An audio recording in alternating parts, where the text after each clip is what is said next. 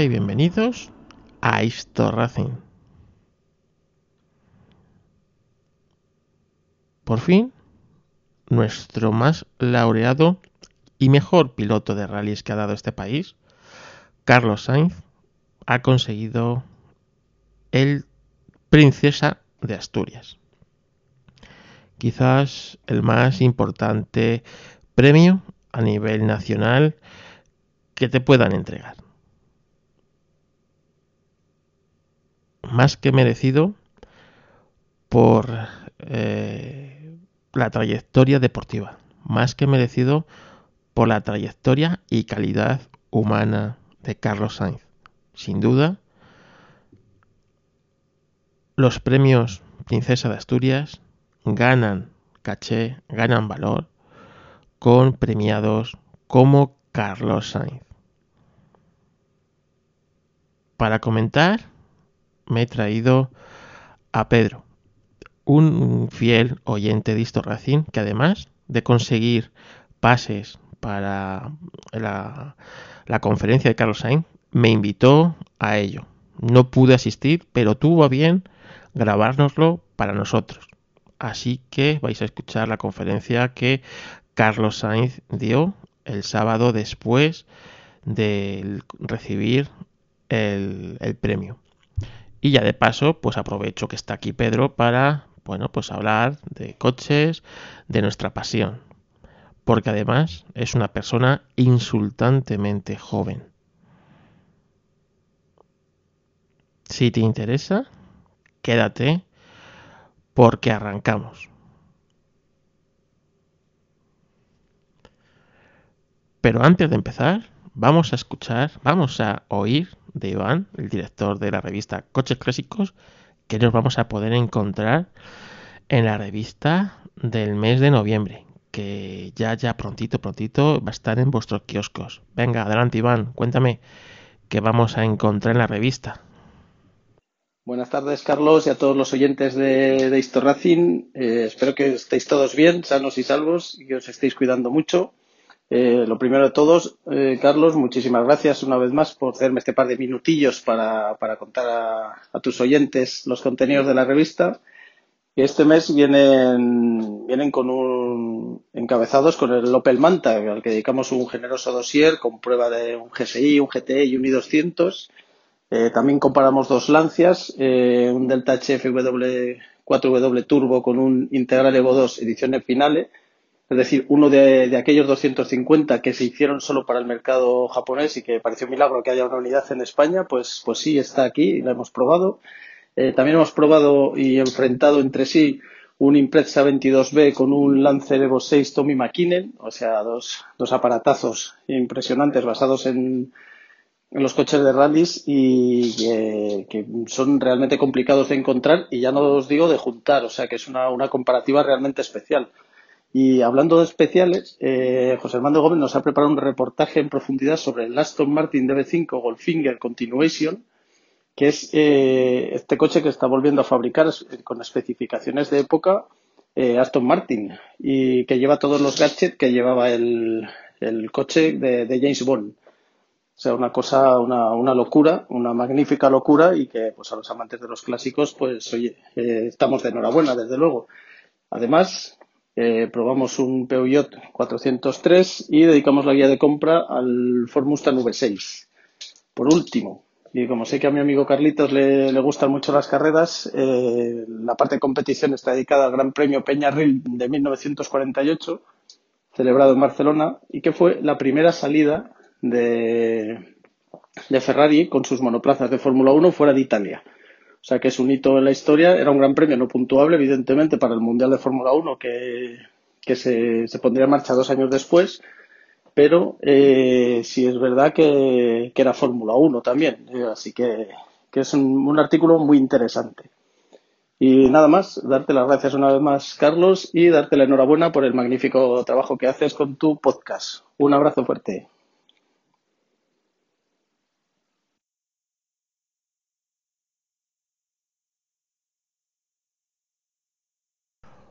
Pues sí, tú sabes que me encantan las carreras y me encanta eh, la historia del motor y la historia del motor en España. Así que, sin duda, en cuanto tenga la revista en mi poder, la leeré, la devoraré con pasión. Así que gracias por hacer Coches Clásicos, la revista más que necesaria. También sé que Turini está ultimando el último número. A ver si me puedo traer a, Ramón para que nos cuente en el próximo Racing que vamos a encontrar en la revista Turini. También quiero felicitar desde aquí a los compañeros del GPK que hace nada cumplieron 500 episodios. 500 episodios, ¿eh? ¿Os imagináis? Eso no lo consigue cualquiera. Y cada semana nos regalan su contenido. Así que desde aquí, Charlie, felicidades. Vamos a dejarnos de historias y empezamos el podcast que dedicamos a Carlos Sainz por su trofeo Príncipe de Asturias. Pero ojo, que Carlos Sainz quiero que tenga su propio Racing y ha de ser muy, muy especial. Bueno, estamos con Pedro, Pedro Pitt, lo conocéis algunos, ¿vale? Así que preséntate, ¿quién eres? Bueno, yo soy, me llamo Pedro, soy un chico de Asturias que mi, mi mayor pasión, mi mayor afición son el mundo del motor, del automovilismo, desde hace unos seis años, porque en mi familia nunca, nunca ha habido realmente pasión por el motor y me surgió de forma espontánea, prácticamente. ¿Y de a, lo mejor, un, a lo mejor un poco cuando yo era pequeñito y veía a Alonso por la tele con el Renault, pero, pero poco más. Y también apasionado de la fotografía. También, bueno, es un es uno de mis de mis hobbies que se ha derivado del automovilismo junto con el mundo del radiocontrol. Son mis dos. Sí, porque tú tienes, o sea, eh, tenemos cosas en común, evidentemente, los coches, las fotos, pero tú haces también rallies de radiocontrol, que eso no lo tienes que contar. A mí me lo descubrió mi amigo Gerardo, de compañero de Mecánica Pod, y me dijo, eh, porque él hace radiocontrol, es un fanático del radiocontrol, pero de los circuitos. Y además corren un montón de especialidades de circuitos, tracción delantera, tracción no sé qué, silueta, hay un montón de, historias. Y me dice, jo, pero es que hay unos que son los de los, de los rallies, tenías que verlos, porque se ponen a correr detrás del coche de radiocontrol. Es como, como hacer deporte detrás de un coche de radiocontrol. Y, y luego tú me has enseñado vídeos, porque tú practicas esa especialidad de radiocontrol. Eh, sí, sí, sí, es bueno, es una, es una disciplina que consiste en pintar en cualquier sitio, una, la superficie que tú quieras, se puede hacer en tierra, se puede hacer en asfalto. Eh, tú trazas, normalmente nosotros corremos en asfalto con tiza, una, una pista, digamos, de la anchura dos, tres veces el, el tamaño del, del coche. Colocas unos conos y haces un tramo que normalmente tardas en recorrerlo pues unos 3 minutos, aunque el récord lo tenemos en 12 minutos corriendo detrás del coche sin parar. y en cada vértice de la curva se coloca, se coloca un cono. Eh, tú llevas un copiloto que te lleva el crono, que se marca a dedo, y te va llevando la cuenta de los conos que desplazas. Si el copiloto tiene que recolocar uno de los conos, para que el siguiente participante, porque esto es como un rally normal, se va saliendo cada, cada 20 segundos o así, se va saliendo un coche detrás de otro. Si hay que recolocar uno de los conos, se te suma una penalización de un segundo. Al final, recorres una serie de tramos, 8 por ejemplo, y el que realiza todos los tramos completos en el menor tiempo es el que se lleva la, la victoria. Bueno, interesante. Interesante. Pues eh, nada más, que es que tú eres joven, insultantemente joven, por tanto lo puedes hacer, pero no me veo yendo detrás de un coche de eso sin romperme la crisma, ¿sabes? También te lo digo. Así que nada, bueno, pero no estamos aquí para hablar de, esto, estamos aquí a hablar del, eh, del príncipe de Asturias que le han dado a Carlos Sainz, que ha sido justamente este fin de semana, y tú has hecho de de reportero. De reportero para de esto. Racing. Racing. Sin acreditar, pero. Ya empezó, la semana pasada. ¿sabes? Eh, cuando me mandaste, eh, bueno, pues fotos y tal, porque este evento, evidentemente, no es de un día, dura un tiempo. Hay muchos príncipes de Asturias y quizás eh, Carlos Sainz lo merecía, ¿no? Desde hacía ya tiempo que le dieran este, este reconocimiento. Entonces, en la semana pasada hicieron una exposición de coches, ¿no? Eh, sí, es una, es una exposición que en la fábrica de armas de, de, Oviedo, que es un espacio que, bueno, ya no funciona como fábrica de armas, evidentemente, eh, habilitaron una, una exposición con, con, no solo de Carlos Sainz, sino también del resto de los premiados y bueno, el apartado de Carlos Sainz eh, consistía en tres vehículos que estaban expuestos. El primero era una réplica del Seat Panda con el que se inició en los, en los rallies. El segundo era el Toyota Celica eh, con el que ganó su primer, su primer título mundial. Y el tercero era el Mini, el Mini Buggy de John Cooper Works, con el que se ha proclamado campeón del último Rally Dakar que bueno, de Mini el coche no tiene nada porque es más grande, es más alto que yo, que no soy bajito precisamente.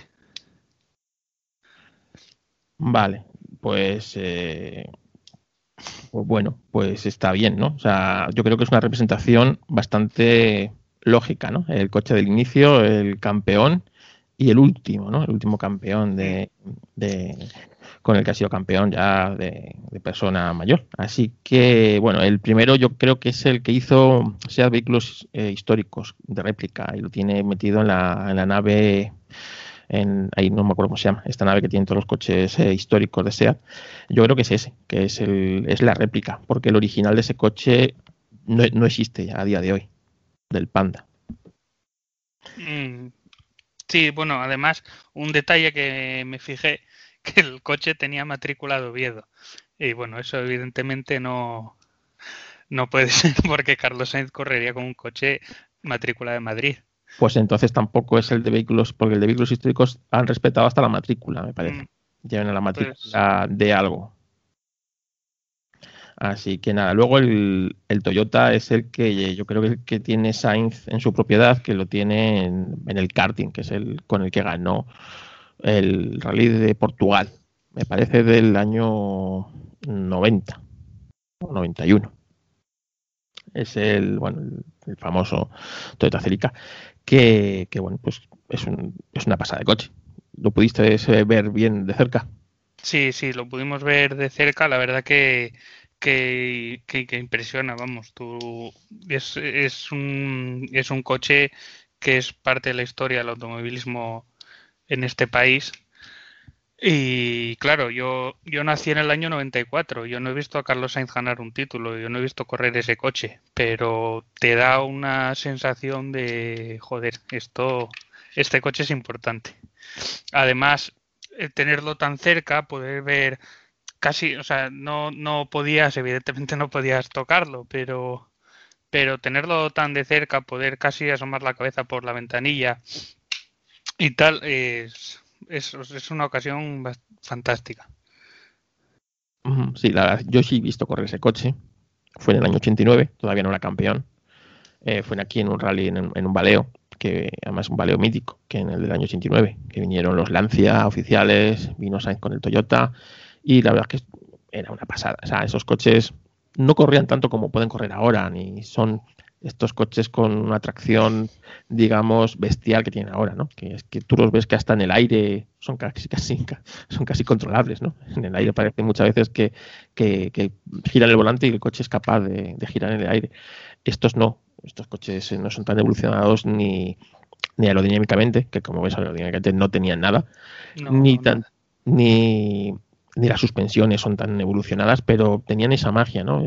La diferencia entre ese coche y un coche de calle no era tanta, sobre todo visualmente. Tú ves el Toyota, el, Toyota Celica de la época y o sea, es plenamente identificable. Tú ves hoy un Hyundai i30 y ves el de Dani Sordo y dices, pues, pues porque me estás diciendo que es un i30. Que si me dices que es otro coche, pues también lo creo.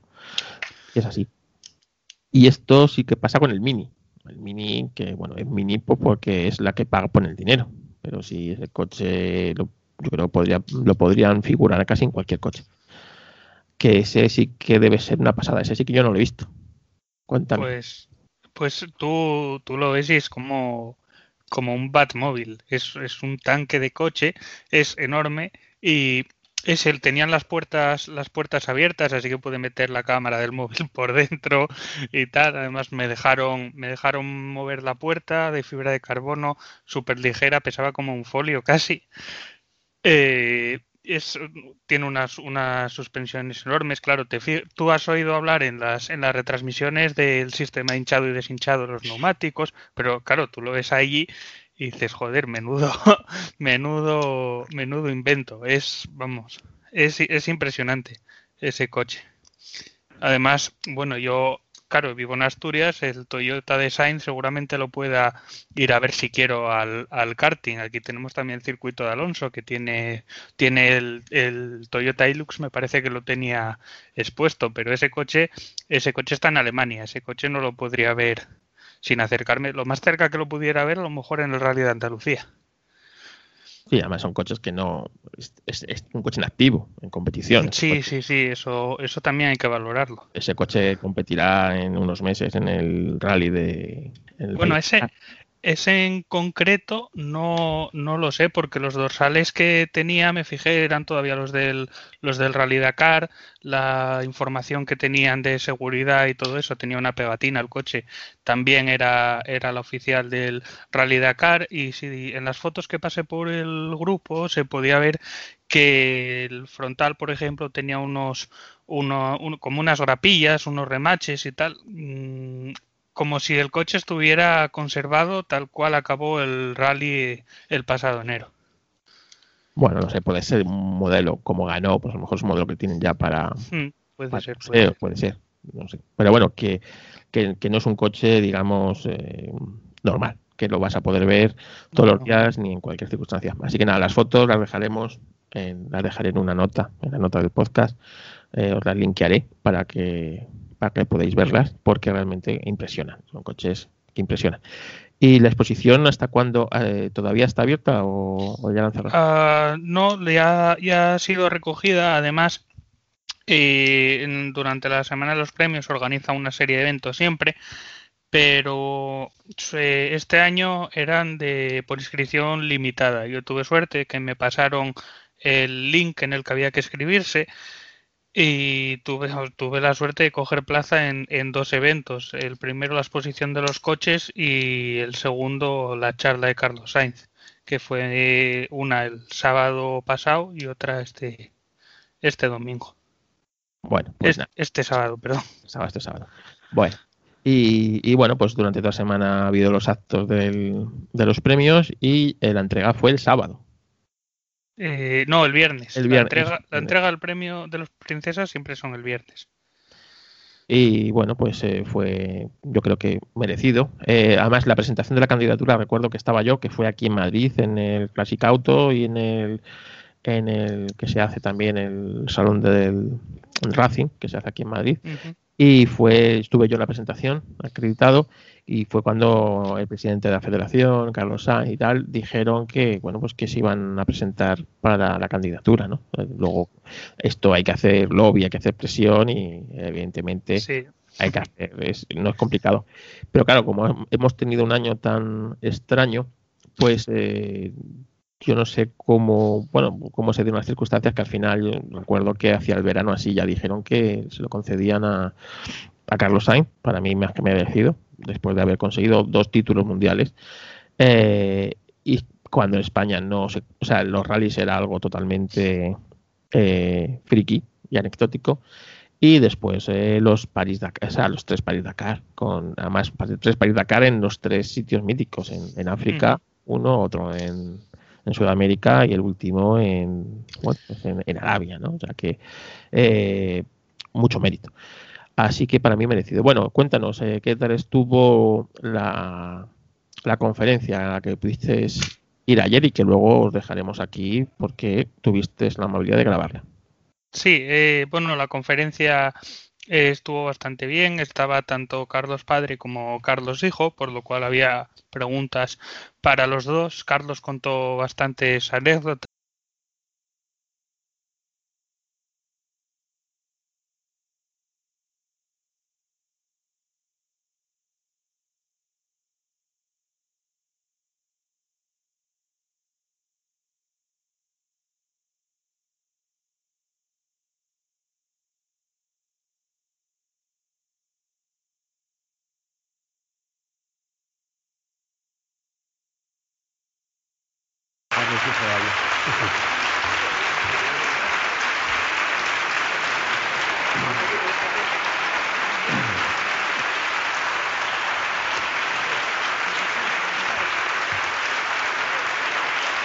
Gracias.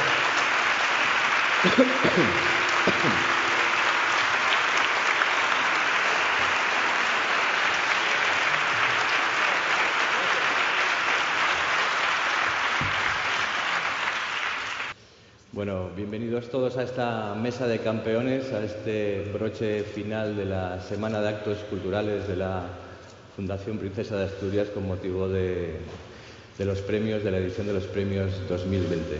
Bienvenidos a esta mesa de campeonísimos con uno de los mejores pilotos de Fórmula 1 llamado a ser campeón del mundo en cuanto tenga coche para demostrarlo y con toda una leyenda, Carlos Sainz en amor. Carlos, buenos días. Buenos días. Fue muy emocionante ayer, no sé si te emocionaste tú bastante y nos emocionaste a todos con tu mensaje. Bueno, en primer lugar, gracias a todos por venir hoy aquí a, a, este acto y dedicarle un ratito del sábado a estar con nosotros. Y sobre todo también muchas gracias por el cariñoso aplauso que me habéis, eh, con el que me habéis recibido. Y sí, el mensaje de ayer era, pues claro, de agradecimiento, como no podía ser de otra manera, y luego por otro lado también un poco de, esperanza ¿no? a los jóvenes, a los no tan jóvenes, a, a, la sociedad en general y poco más, porque lo mío no es hablar en público, sino que es eh, eh, otra cosa. ¿Cómo vivisteis el, el, acto, Carlos? Fue un día muy, muy especial. Bueno, buenos días a todos. Gracias por venir y por el aplauso que le habéis dado aquí al, al campeón. Y nada, eh, yo ayer viví un día que como hijo os podéis imaginar es muy, muy especial, un día que probablemente nunca me vaya a olvidar.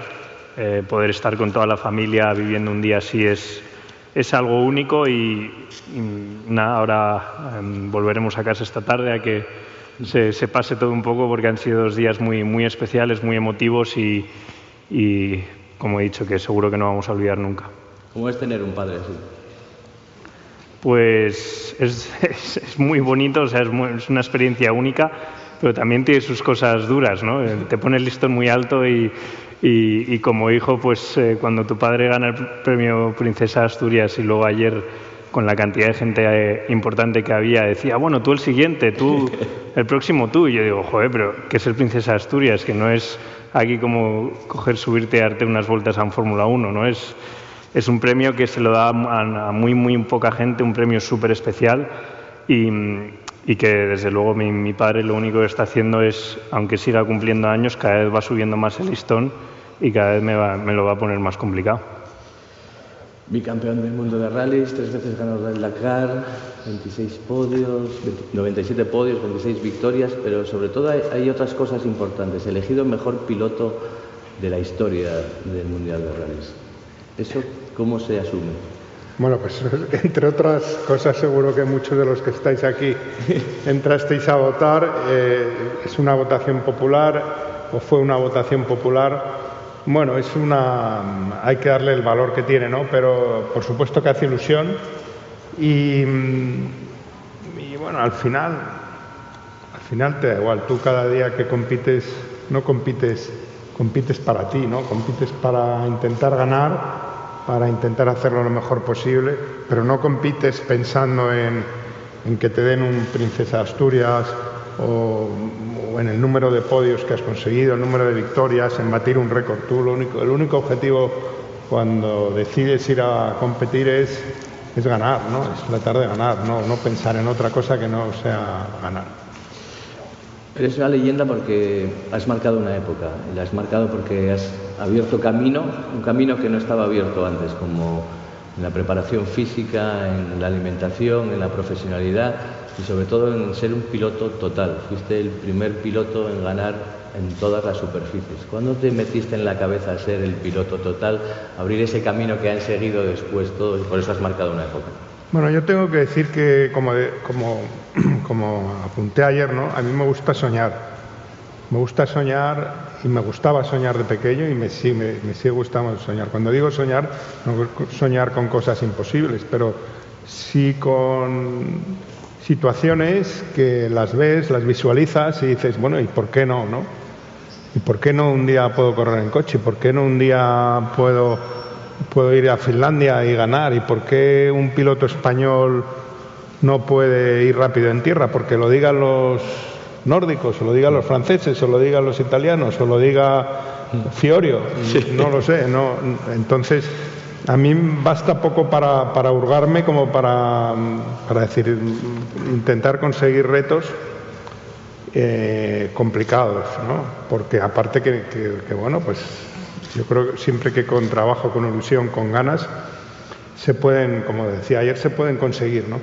Y, en ese sentido, pues mi vida ha sido un poco reivindicativa, ¿no? Me, apetecía un poco obsesivamente, me apetecía pues pensar de qué manera podía hacerlo mejor, de qué manera, manera podía mejorar el coche, de qué manera podía ir a Finlandia y ganar a los finlandeses, o ir al RAC y, y, ganar el RAC de Inglaterra, ¿no? que, que los pilotos como Roll o grandes pilotos que ni se planteaban nunca correr en Finlandia, nunca porque era lo daban por imposible, ¿no? El, el, el, el, ganar allí o el ganar el rack en secreto, cosa que si no se me llega a romper el coche, pues eh, lo hubiese conseguido porque estaba con dos minutos de ventaja, ha sido de las de los rallies que más rabia me dio, luego lo gané, pero ya con una pasada de entrenamiento, pero el año antes en secreto íbamos ganando el rack y me hubiese hecho una ilusión tremenda ganar el rack en secreto, ¿no? porque era una cosa como que, un piloto latino nunca se lo podía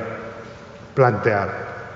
Entonces yo siempre he pensado a base de, de, pues de darle muchas vueltas de qué manera podía conseguir esos, esos sueños, esos retos, y algunos pues los he conseguido, otros probablemente me habré quedado por el camino.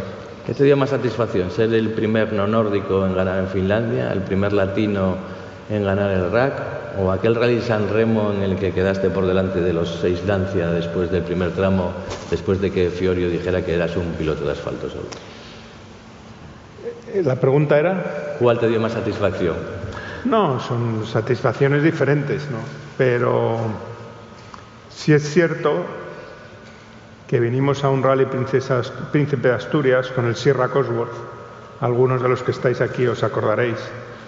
Y, y, fue por aquel entonces cuando hay una anécdota que a mí es, son de esas situaciones que como que te escuecen, ¿no? Y bueno, pues nosotros corríamos con un Sierra Cosworth dos ruedas motrices, aquí vino Fiorio, que entonces eh, era el hijo de Cesare Fiorio, que corría en el equipo Ioli Club, y fue un rally complicado con tampoco de mucha lluvia, pero algo caería y además se hacían, no me acuerdo el nombre del tramo, pero había un tramo que patinaba que era tremendo.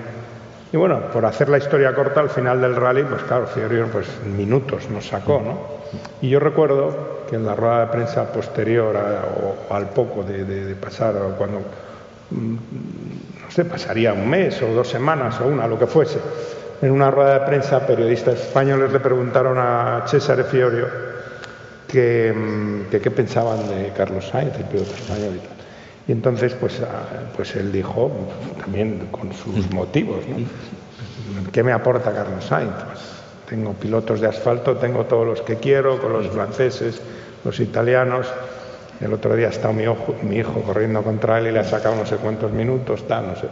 Típica cosa, típico comentario que, que a mí me, me, me, me, dolió, me escoció y me espoleó también, ¿no? A decir, bueno, pues algún día algún día mmm, trataré de demostrarte, otra, me decía yo a mí, ¿no? trataré de demostrarte eh, por qué tienes que tener a Carlos Sainz en tu equipo. ¿no?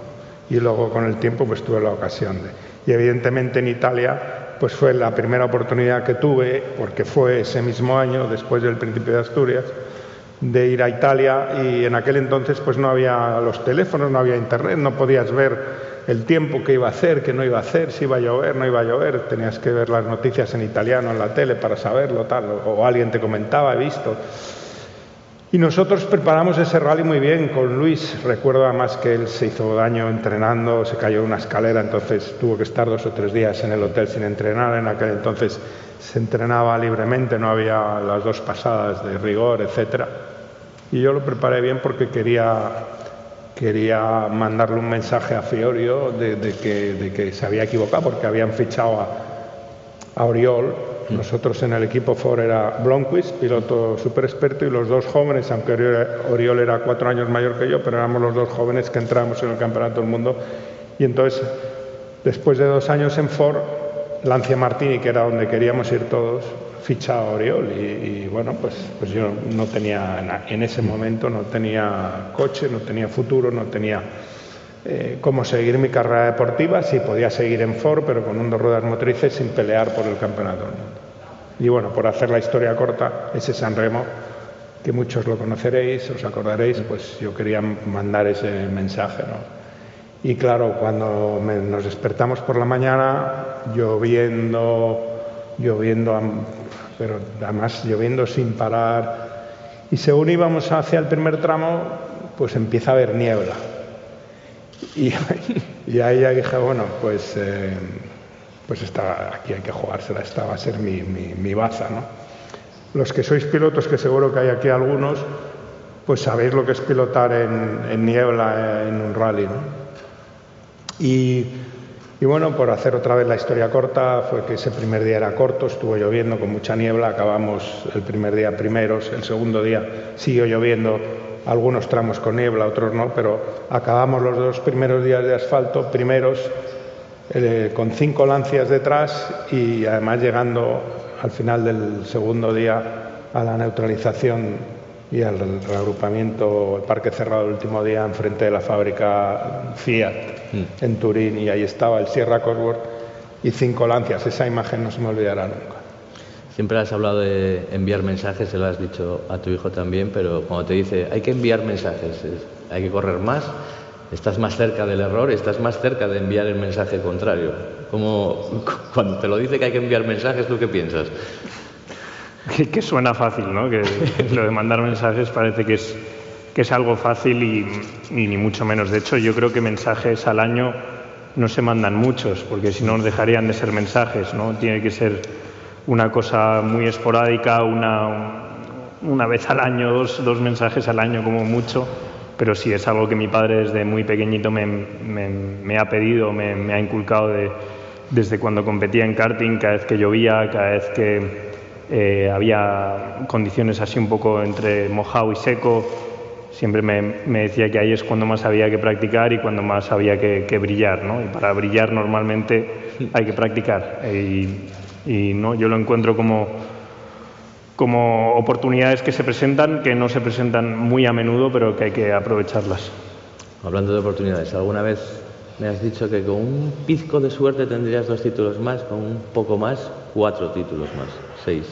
¿Dónde estuviste más cerca en esos años? Bueno, cuatro o cinco, depende de cómo lo mires. Pero bueno, yo estoy contento con lo, que, con lo que he conseguido a nivel personal, con el reconocimiento de la gente, el reconocimiento de instituciones como la Fundación Princesa de Asturias de ayer y el reconocimiento esporádico, ¿no? Y sobre todo con el cariño que siempre he tenido por, también por parte de los medios, de la afición. No me puedo quejar de nada, no cambio nada, tengo una familia fantástica que están conmigo hoy, hoy, hoy aquí los, los cinco. Eh, ¿Qué voy a decir de, cada uno de ellos? No, no, me puedo quejar, sería muy injusto pensar que qué mala suerte porque no he conseguido cinco. En mis sueños aquellos, ni, vamos, ni en los primeros ni se me hubiese pensado, pasado por la cabeza. Eh, eh, intuir que podía tener uno o, dos como tengo y tres Dakares.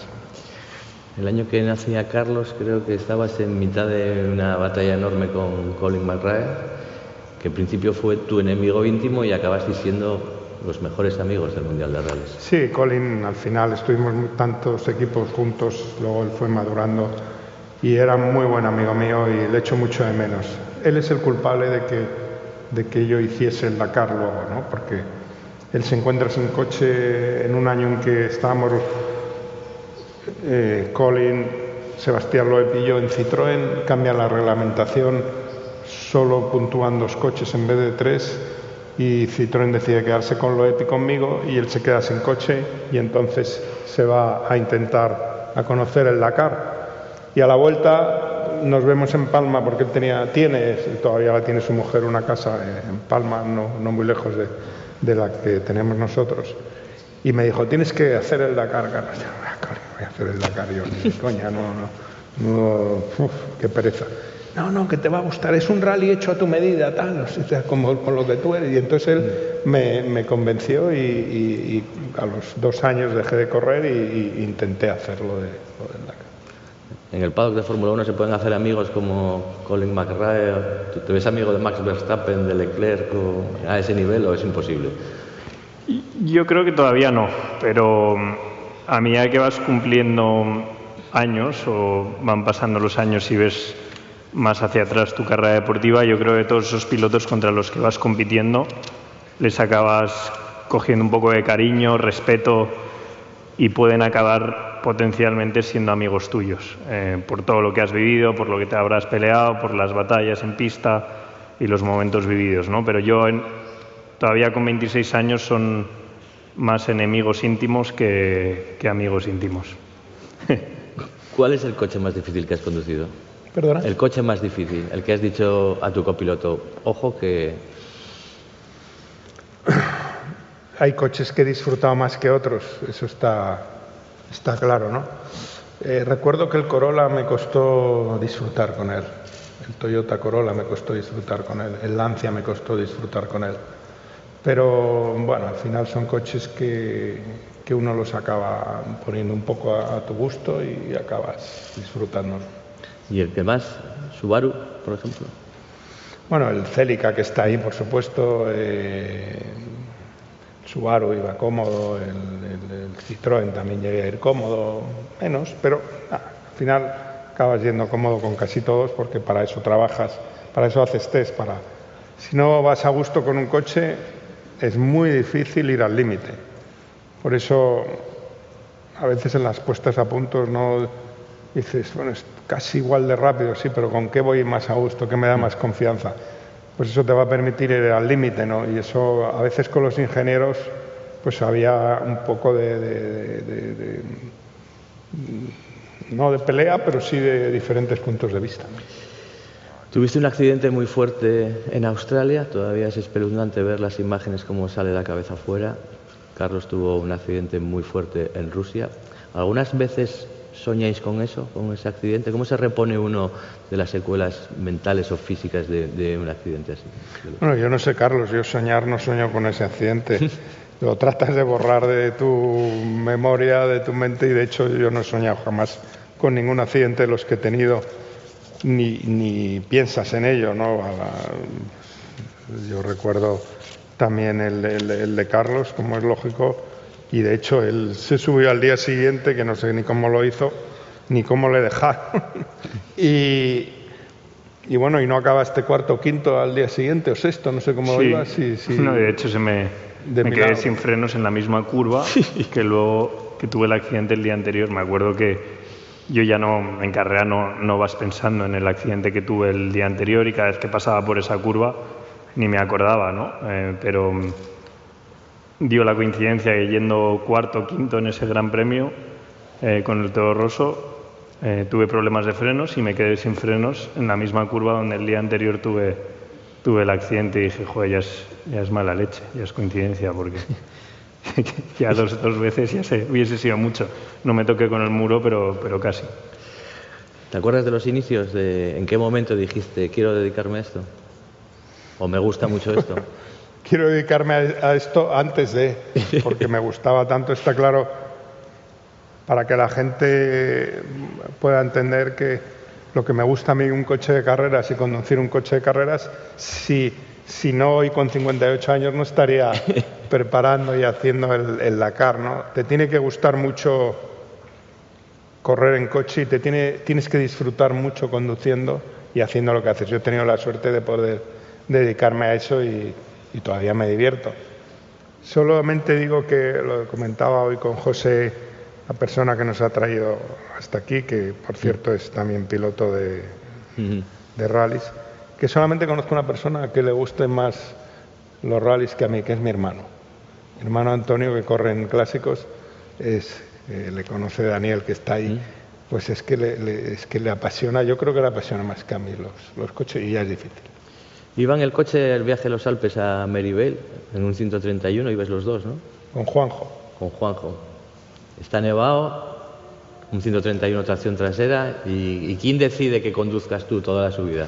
Bueno, yo tenía con Juanjo un aliado, ¿no? Que hoy en día sería, pero con, con 15, 16 años, cada vez que podíamos o íbamos a, había un circuito de nieve en la estación o lo que sea, pues ya buscábamos las estaciones para ir esa semana de vacaciones donde había un circuito de nieve para sin carné poder mm. conducir. Luego por la noche en la estación había una subida que cada noche que nevaba, pues eh, tenía en él ese aliado que, que, a las 11, a las 12 de la noche, pues salíamos con el coche y me dejaba hacer la, la subida, ¿no? No había, no había coches, no había tráfico para nada, ¿no? Y, y bueno, con él he tenido ese aliado que siempre ha creído en, pues desde pequeño, desde que me vio conducir, eh, pensado, o pensó que tenía las cualidades para, para poder eh, dedicarme a correr en coches. Estuviste haciendo al principio eh, circuitos con el Renault 5TS, eh, rallies con el Panda. ¿En qué momento te decidiste por los rallies? O, y, y, esos dos aspectos te hicieron un piloto más completo al final? Bueno, es que en España los rallies eran mucho más potentes que los circuitos. Había solamente un circuito, que era el circuito del Jarama. Gracias a Dios hoy en día ha cambiado mucho y hay muchos más circuitos y por eso pues tenemos circuitos de karting, tenemos circuitos que pueden rodar coches y Fórmula 1 y no Fórmula 1 muchos más, pero en aquel entonces no, y los, los circuitos eran, el, cuando yo corría en circuitos, el, el, único y el campeonato más potente era la Copa Renault 5 Turbo. Mm. Con lo cual eso te dice un poco del nivel. Sin embargo, en rallies pues estaban todos los equipos oficiales, el, los, con el Maxi Turbo, el Lancia 037, el Ferrari y tal. Entonces, de todas maneras, a pesar de que corrí en circuitos y, bueno, pues sí gané la Copa Renault y la Copa R5TS y demás, pero los rallies yo creo que siempre he sido un poco más piloto de rallies que, que de circuitos, que también he disfrutado mucho en circuitos. En aquella época ser piloto oficial era la aspiración de todo el mundo en España y no tardaste mucho en ser piloto oficial, eh, que parece una cosa liviana ahora, pero era, era un paso importantísimo en, aquellos primeros años 80. Sí, todo el trabajo, toda la estrategia era en, en la dirección de conseguir un coche oficial, porque era la única manera de subir pasos hacia adelante. ¿no? Yo creo que en la carrera deportiva de cualquier piloto tienes que tener algo de estrategia de, de, de, decir, bueno, pues voy a hacer esto para luego hacer esto, para igual que con Carlos Hijo, ¿no? Pues eh, el karting, pero tienes que pensar qué campeonato haces para luego hacer este, para cuando pasas a los monoplazas, etcétera. Y luego, pues lógicamente el, el piloto tiene que ir mandando y dando esos pasos adecuados para que la gente que está en el otro lado o te dé el dinero o te deposite la confianza para, uh, para poder ir dando los pasos. Y el primer año en Toyota, mmm, bueno, no fue todo lo redondo al principio que, que pensabas. Sí, ¿no? no, yo el primer año en Toyota, las primeras carreras, las dos primeras fueron un accidente. Eso sí, había ido muy rápido hasta, hasta el accidente. Y en concreto después del segundo en Portugal, que, pues había ido delante de, de, todos mis compañeros de equipo y era el único Toyota que iba luchando con, con, los Lancia. Y llegamos a un tramo de tierra, se puso a llover y en la primera curva uf, me dio un golpe muy, muy feo, muy, muy fuerte. La primera curva era en asfalto, mm. salíamos con ruedas de tierra uf, y salí despedido contra un árbol, me di muy fuerte. Y en recuerdo... Tu en tu lateral, además. ¿Eh? En tu lateral, además. Sí. Y recuerdo que ese día por la noche vino Ove Anderson a vernos. Yo estaba hecho polvo porque, porque no porque me hubiese hecho daño, sino porque me daba una rabia tremenda. Segunda salida con el Toyota, accidente otra vez y además yendo peleando ahí delante, ¿no? en un accidente tonto que, que había 200 metros de asfalto y, luego ya era tierra y, eh, fue la típica típico accidente mío por impaciente, ¿no? Yo quería ganar dos décimas antes de arrancar el tramo y a veces me costaba algún susto que otro hasta que me fui un poco calmando, ¿no? Y recuerdo que vino B. Anderson y, y me dijo, Carlos, por favor, te pido que en la próxima carrera la acabes. No me tienes que demostrar que vas rápido. Sé que vas rápido. Si te he fichado es porque confío en que, en que vas a ir rápido, pero tienes que terminar las carreras. Has sido el más rápido de todo el equipo, mm, pero mm, los puntos se consiguen acabando las carreras. Tienes que guardarte un poco más, tienes que ser un poco más estratega, tienes que pensar un poco más ¿no? en ese tramo, en el resultado y Ove Anderson, la verdad que a mí me, yo siempre digo que es mi segundo padre, o fue mi segundo padre porque murió, y es otra de las personas que me acuerdo mucho de él, porque confió mucho en mí y, a su manera me enseñó muchísimas cosas. Casi no puedes ficharte, ¿no? Porque aquel que casi no puedes ficharte, no te encontraba en el hotel cuando fue a, por ti. Sí, bueno, esa historia yo creo que ya la conoce, la conoce mucha gente. Yo soy muy despistado y me olvidé la, Perdí la llave del hotel después del Rally San Remo, aquel que hablábamos famoso, y estábamos todos en el mismo hotel. Y, bueno, por la tarde yo notaba, después de haber acabado el rally, la entrega de premios era a las 7, yo notaba que me cruzaba con la mujer de Ove Anderson y estaba muy simpática, me saludaba y tal. Y como a la tercera vez me meto en el ascensor y se mete ella detrás me dice, oye Carlos, que, te, está esperando de Anderson a las seis, ¿no has visto la, nota que te hemos dejado en recepción?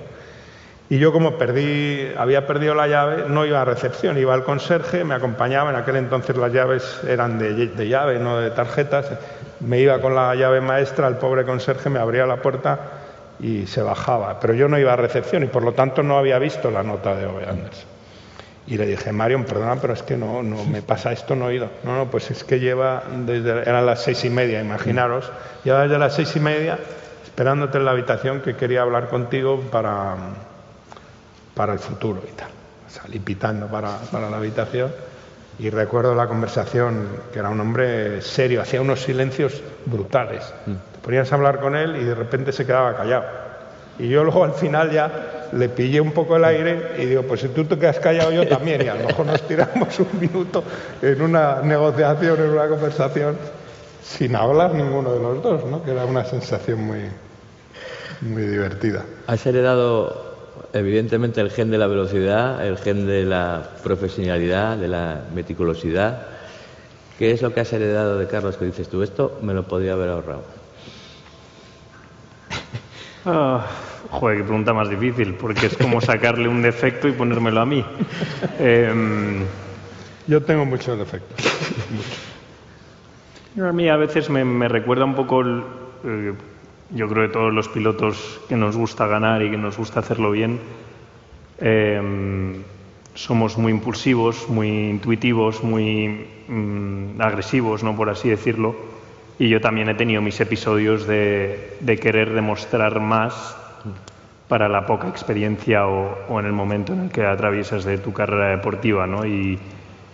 Em, tanto de pequeño en el karting como en fórmulas en algún año que he tenido, pues eso que hablaba él de, ser un, piloto muy rápido, pero que igual hacía un par de errores cuando en realidad lo importante era acabar carreras y, ir cogiendo experiencia, pues a mí eso me ha pasado mucho. Y es algo que no lo veo como un defecto fundamental, un, problema serio, porque al final todo el piloto que le gusta ganar y le gusta brillar y le gusta mandar mensajes, que de lo que hablábamos antes, pues quieres ser lo más rápido y ganar lo antes posible, pero hay veces que hay que bajar un puntito, eh, bajar de marcha y, acabar alguna carrera, aunque te cueste ir un poco más despacio de lo que te gustaría ir. Oye, una pregunta que me salta, cuando vais todos en el coche con Reyes, tus hijas, los dos, ¿quién conduce? Es ¿El un piloto pesado, de Fórmula es 1 o el de Rallys? Es un pesado porque siempre quiere conducir él y ya, pues a, a lo mejor ya si lleva conduciendo él cuatro o cinco trayectos, pues ya, ya me enfado y, y- y ya me, me deja, pero si no siempre, siempre quiere conducir él y, y no, Reyes conduce bien, pero, pero a veces si, si quiero ir viendo el móvil y eso, conduce ella también. La regaña porque Sí. a veces va un poco brusca y, se, y se enfada. Venga, suave. Si voy suave. ¿no? Tienes que buscar- Su hijo también se lo dice. Tienes que ir buscando el apoyo del coche. No, no se te quiero tal. ¿Hacéis muchos No te otros enfades. ¿Dónde está? ¿Eh? ¿Dónde está? No lo sé. Pues ahora escondido, después de lo que acabas de decir. Ya no está, está escondido. Hacéis otros muchos deportes, muchos. Fuiste campeón de España de squash, hiciste esquí, compartís otras disciplinas. ¿Tenéis competencia entre los dos? Por ejemplo, ¿quién es mejor en el golf? ¿Quién? Mejor de los dos en golf. Ahora estamos muy picados al golf. La última vez me ha ganado. La última vez te ha ganado. Cuando calzáis los esquís... Suele ganarme más, pero es normal. ¿no? Yo ya voy casi para abajo, ¿no? y, él, y él no, él va mejorando más. Que yo tengo que dedicarle más tiempo de lo que le dedica él. Pero el golf, la verdad que disfrutamos eh, porque tenemos el nivel suficiente como para, para, bueno, para divertirnos.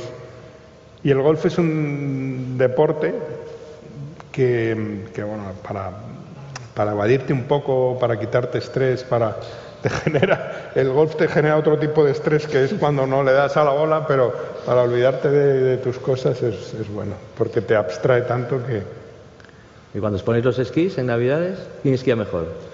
Hostia, ahí- desde ahí- que corre la car no se pone esquís ya. Como es en invierno, no, no viene a... ahí hay diferentes teorías. Sí, diferentes teorías.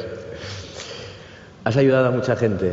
eh, a Guadete Suárez, a Pepe López, a Jan Solans, a Dani Sordo, que viene de, de ganar un rally eh, del Mundial. ¿Has dado oportunidades o has generado oportunidades? Además, ¿haces algún tipo de coach con ellos, mental o técnico? Además, ¿Haces algún tipo de... le- le- les aconsejas de alguna manera más? no, yo trato de todo el mundo que me viene a preguntar algo darle mi, mi opinión, si es que la, la quiere, ¿no? Pero bueno, la- cuando he tenido la oportunidad, pues he tratado de ayudar a jóvenes pilotos, de darle la opinión de lo que pensaba, cómo haría, cómo haría yo las cosas, ¿no? Es cierto que hoy en día dar los pasos para llegar al Campeonato del Mundo de Rallys, la Fórmula 1 o ser profesional del mundo del motor no es fácil en ninguna especialidad. especialidad. Pero vuelvo a lo de ayer, los sueños hay que, hay que creérselos, hay que lucharlos, hay que pensar y, y por qué no. Me parece que Carlos tuvo unos inicios más sencillos porque estaba en la estructura de Red Bull, pero da la sensación que Red Bull es una trituradora de, de pilotos y que acaba con muchos por el camino, que es realmente difícil igualmente progresar. Red Bull es Red Bull es Red Bull, ¿no? Tiene la- su forma de hacer las cosas y, y han ayudado a muchos pilotos. Yo no sé qué noticia había el otro día que Red Bull había llegado a patrocinar a más de 50, 60 pilotos, donde habían depositado ahí pues una cantidad de dinero que seguro que todos esos pilotos ahora mismo agradecen el apoyo de, de Red Bull.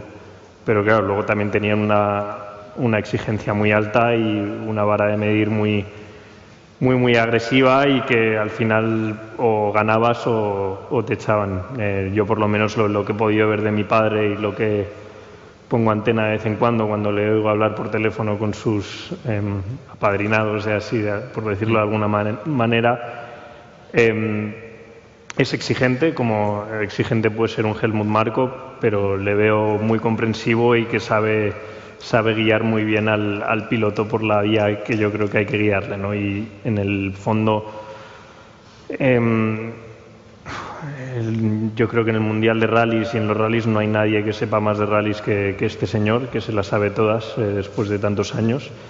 Y, y vamos, si a mí ya me ha ayudado en algo que no era su profesión como la Fórmula 1, que no entendía tanto como puede entender de rallies, no me puedo imaginar si yo, a mí me hubiese dado por los rallies la ayuda que podría haber sido eso. O sea, me hubiese sido todavía mucho más fácil para mí no aprender y ir hacia adelante. Así que mm, debe ser un, un, buen, un buen acompañante para tener al lado en tu carrera. De momento lo que quieres es seguir ganando. Eh, próxima meta el Dakar, vienes de correr el Rally de Andalucía con un segundo y seguir, puesto. Y seguir disfrutando. Disfrutando. Con un segundo puesto que me da la sensación que, te has, que lo has disfrutado bastante porque no era un terreno para el Mini, era, era un terreno para tus rivales directos y el coche parece todavía mejor que el del año pasado. El Mini de este año es mejor que el del año pasado. ¿Cuánto? No mucho, pero lo suficiente como para ir con ilusión y con ganas a, defender el título de, este año. Cuarto título, sería, baterías tu récord, ¿no? De 58 años como ganador del Dakar. pondría un añito más. Sí. ¿Cuál es el secreto para estar en forma? No hay secreto, es trabajo, ilusión, ganas.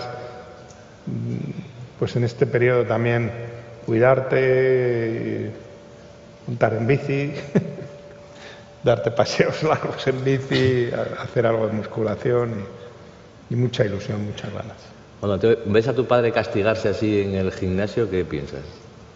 A mí me, parece una, una motivación increíble, ¿no? Yo, mm, la verdad que ahora ya estoy pocos días en, Madrid, pero cuando voy y, por ejemplo, llega el lunes que viene, eh, me levanto a las 8 para tomarme un café y bajar al gimnasio y hacer algo de aeróbico y de repente veo que mi padre lleva ahí desde las 7 de la mañana eh, subido en una bici, encerrado en una sauna, sudando y sudando, preparándose para el Dakar, pues a mí eso como atleta de 26 años, como alguien que yo estoy en el...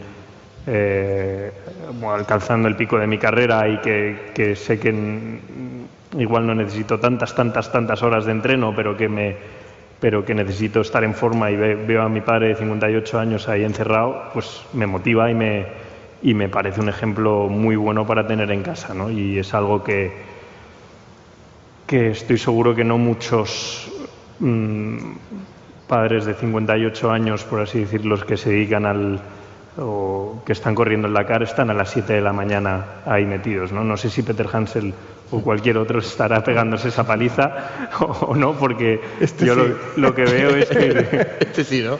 No, pero... Peter Hansel justo igual sí, pero otros no, me lo imagino, es que le veo tan, tan enfocado y con tantas ganas de ganar que, que no me imagino a otros pilotos de su edad pegándose esas palizas, sinceramente. Me acuerdo cuando llegaste al Mundial de Rallys, fumaban todos. Un paquete de tabaco con los enlaces y, y Bueno, esas son las... un poco la ¿Cómo se llama las historias estas? las leyendas. Las leyendas negras, ¿no? Pero los pilotos... Sí es cierto que cuando llega al Mundial de Rallys, pues em, a lo mejor la preparación física no era tan importante o no le daban tanta importancia, pero se cuidaban, eran grandes pilotos, grandes campeones que se tomaban luego alguna cerveza al acabar el rally y yo también me la tomaba.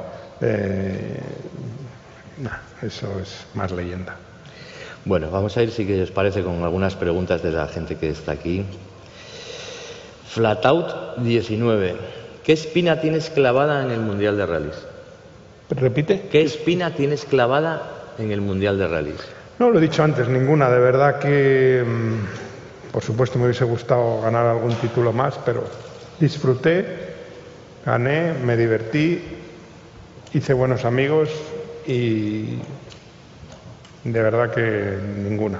Ese rack de Inglaterra en secreto me hubiese gustado ganarlo, eso sí. Otra más. Eh, María José, ¿cuál de los países por los que ha pasado el Dakar o los dos aspectos del Dakar en América o en Arabia te gusta más? Arabia la verdad es que me, gustó mucho, pero Sudamérica hemos sitio por, sitios increíbles y África que os voy a contar. Lo bonito del Dakar es que vas por unos parajes que es que dices, bueno, esto es, miras así a lo lejos. No te, da tiempo a verlo. Y te da esta pereza. No me da tiempo, no, pero bueno, luego lo piensas un poco, ¿no? Es cierto que hay otros pilotos. espero que... no vayas mirando el paisaje. no, pero acabas a lo mejor un tramo y te da tiempo a ver. Pero sí es cierto que ha habido pilotos. Oye, ¿te has fijado en la pues ahí había un sitio que era la momia o no sé qué la llamaba. o sea, yo voy mirando 100, 150 metros delante y es que no quito vista, porque es que si no te pegas cada susto a la velocidad que vas, que más vale ir atento a lo que viene porque, porque ten en cuenta que nunca has pasado antes, vas en secreto y vas conduciendo a vista, por lo tanto, como, como cambies eh, a mirar al paisaje y aparezca un hoyo por allí, todavía estarías dando vueltas. En la última edición llegaste a decir que ibais demasiado, demasiado rápido, que habría que bajar un, un poco poco. rápido la segunda semana y, y de hecho yo creo que este año lo van a cambiar. Beatriz Trapiella, ¿se animaría a correr el Rally Princesa de Asturias de nuevo? ¿Por qué no?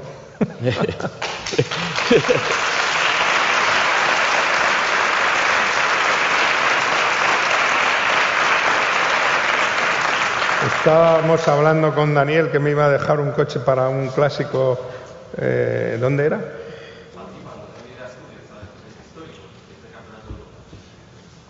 Sí, sí, sí. Pero ya hace mucho que no corro, ¿eh?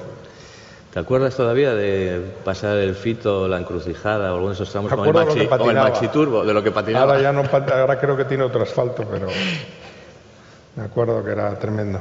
Cuando empezaba el orvallo aquel, ya podías hacer lo que quisieses que Fernando, ¿consideras este galardón el mayor premio posible para un deportista? Bueno, para un deportista, desde luego, es de los más importantes y si encima eres español, pues mucho más. Eso ya depende de cada uno. Yo mm, creo que el Princesa de Asturias para, para un deportista español es muy importante. Andrés Menéndez, ayer hablabas de sueños. ¿Cuáles son tus sueños a partir de ahora? Ya los he dicho, ¿no? Hmm. Deportivos. Y luego, por supuesto, pues eh, mis amigos, a mi familia, a mis padres. Eh, espero que, que vaya todo bien y que, que a Carlos, pues el domingo que viene le vaya bien en Portimao y que Ferrari, pues el año que viene le vayan bien también las cosas. Tu amigo Carmelo Espeleta dice que serías un gran presidente de la FIA. De la FIA. Sí. No tengo yo cara de político, me parece a mí. ¿Te imaginas a tu padre presidente de la FIA? ¿Qué te dirían por el paddock? Puedo entender a Carmelo, eh, su punto de vista, eh, pero luego ya cuando lo pienso con calma no, no lo veo. Ya, ya intentó el Real Madrid y, y mejor mantenernos alejados de, de esas entes. Preguntan todavía por aquellos troncos en el Rack Rally, si te acuerdas de ellos. ¿Cuándo? En el Rally de Inglaterra, unos troncos que habían aparecido allí. Me han olvidado. Te has olvidado de todo. Pero llegaste... Yo me quedo con lo bueno, con lo positivo, de verdad, que si ya ese campeonato se perdió, lo podíamos haber ganado. Más da. Bueno, tienes bastantes victorias, ¿no? Y dos títulos como para disfrutar de ellos, ¿no? ¿Cómo? Que tienes bastantes títulos y bastantes victorias para disfrutar de ellos. Sí, no.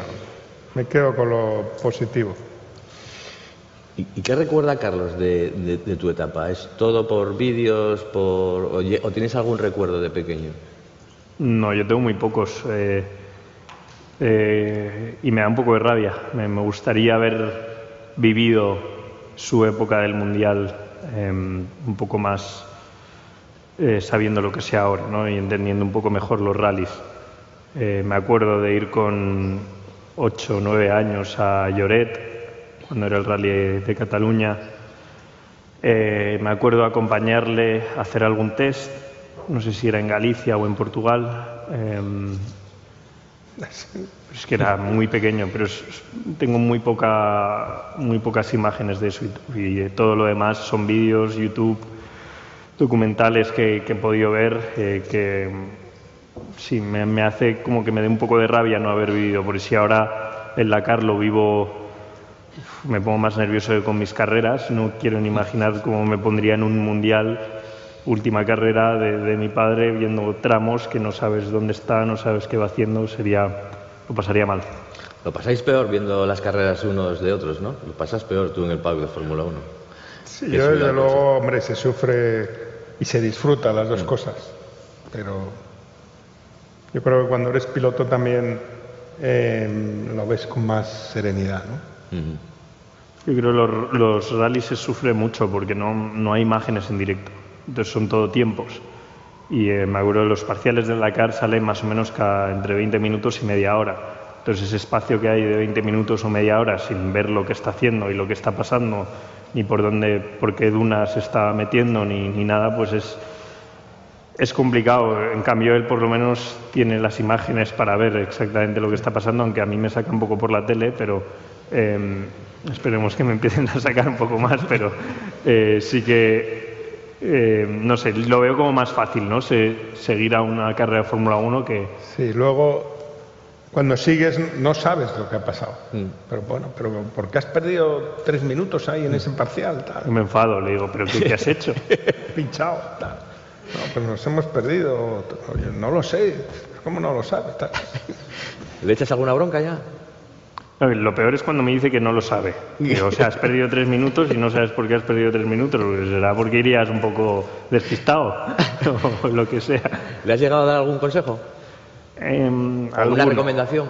Alguno, pero yo creo que más, yo no doy consejos, yo le, recuerdo cosas, no, no me considero suficientemente sabio en el mundo de los rallies ni en el ni, ni, en el Dakar como para darle consejos. Yo no soy nadie para darle consejos a un tres veces ganador del, del Dakar y un campeón del mundo de rallies. Así que yo lo que hago es recordarle, oye, que vas primero con, con 15 minutos de ventaja, no me la líes. O, le doy pequeños recuerdos de, cosas que yo creo que, están pasando, que igual él con su alma competitiva pues no, no ve, pero estoy seguro que lo ve de todos modos. Voy a grabar las conversaciones. Para dos cosas, porque es mentira que sí, mañana me, da y, muchos y buenos consejos. Pero luego mm, voy a grabarlo porque ya lo dije al volver, yo le tengo que contar todo, toda la película de la tapa, tal, no sé qué. A veces 10 minutos, 8 minutos. Y cuando yo le llamo el domingo, eh, perdona, el viernes mm. o el sábado después de la, mm. por la noche ya, después de la cual o después de los libres, un minuto, sí, un minuto y, medio. Pero porque él lo ha visto. Es lo que os digo antes, que él me ve, yo a él no. Entonces me tiene que contar lo que yo no he visto. Pero no te has enterado qué ha pasado, por qué, por qué, y qué vas a hacer para el día siguiente o lo que sea. Es muy complicado el mundo de la Fórmula 1, muy complicado entender lo que pasa a través de la televisión. ¿no? Hay muchas cosas detrás que, que nos cuesta trabajo ver y que nos cuesta trabajo explicar. ¿no? Es que me cuesta trabajo hasta entenderlas a mí a veces, imagínate explicarlas. O sea, la Fórmula 1 es un, un deporte muy, muy complejo que eh, además cada vez es más complejo y, y es un deporte que no... Mm, que para las cosas que a mi padre le interesan mucho, que es cómo creo que va el coche, cómo, cuánto va a mejorar el coche para mañana, cómo voy de cómo con el coche, pues hay cosas que son muy difíciles de explicar y, y son muy difíciles de transmitir intento hacerlo lo mejor posible, pero hay veces que sí que es verdad que llego un poco cansado a la habitación del hotel y, le digo que todo va bien y que mañana irá bien y, y que, que, hasta mañana que, me voy a dormir. que hubo un piloto. Bueno, pues creo que tenéis que marchar todo el mundo, todo el mundo debe hablar de, de Carlos. La semana que viene. Claro, yo eso, nací en 94. Dakar 2021. Eh, Mucha suerte claro, a los dos es que y muchas gracias por estar tú y yo, aquí. Muchas gracias. Tú en el 94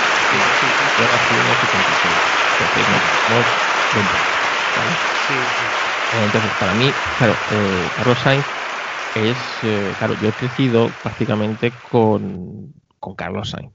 Porque, bueno, yo lo he contado muchas veces. Yo, eh, el motor, claro, en, en, en, tu época, más o menos, es, digamos, fácil de seguir.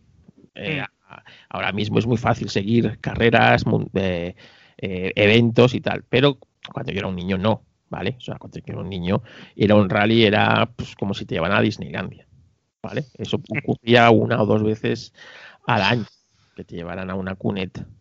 Eh, y después, pues, eh, el seguir esto era a base de, revistas. A mí me las, me las daba mi tío, la revista. Entonces yo, yo era fan de Zanini. ¿sabes? Yo era fan de Zanini, era mi ídolo. Y eh, fui consciente de que existía un tal Carlos Sainz cuando eh, seguramente le habría leído las crónicas con el Panda y con porque entonces las crónicas sí eran muy detalladas de los rallies, sobre todo en pues en, como os digo en, autopista, en, en autohebdo eran muy, muy, pero muy detalladas hasta el extremo, de que hoy nos daría envidia, ¿no? De, esas crónicas de seguimiento de todas las categorías, de todos los rallies, de casi, casi, de, y dentro del rally de, todo, ¿no? Desde los, los coches gordos hasta los, los, los, regionales. Y recuerdo mi primera así noción de, con Carlos Sainz fue con el, con el, con el 5 turbo, con el culo gordo, ¿vale? El de el que para que os hagáis idea, el que está pintado con la red de concesionarios de la Comunidad de Madrid, el culo gordo este que debía ser el año 84 aproximadamente, en el que allá un tal Carlos Sainz parecía que, que despuntaba, que despuntaba como piloto de rallies, ¿no? Entonces ya de ahí poco a poco le vas viendo crecer hasta que se, se hace campeón del, de España de rallies con el con el Sierra de Malboro, ¿vale? Ese Sierra mítico de Malboro a mí ya me, ya me pilla con 16 años aproximadamente, ya eh, un mayor seguimiento de los rallies de su carrera, ¿no? Y ya en el momento que ficha por Toyota y en el momento que es campeón del mundo, bueno, esto es que fue para, o sea, fue épico. O sea, yo me enteré que era campeón del mundo porque iba oyendo los boletines de la radio cada hora en la radio, yo no sé si lo siguen dando, porque hace mucho no escucho la radio, cada hora daban los, los boletines de las noticias, ¿no? Yo, recuerdo que ese rally en el que se eh, programó campeón, estar escuchando eh, cada hora el boletín a ver qué había hecho Carlos Sainz, ¿sabes? O sea, tú fíjate eh, cómo era seguir entonces eso.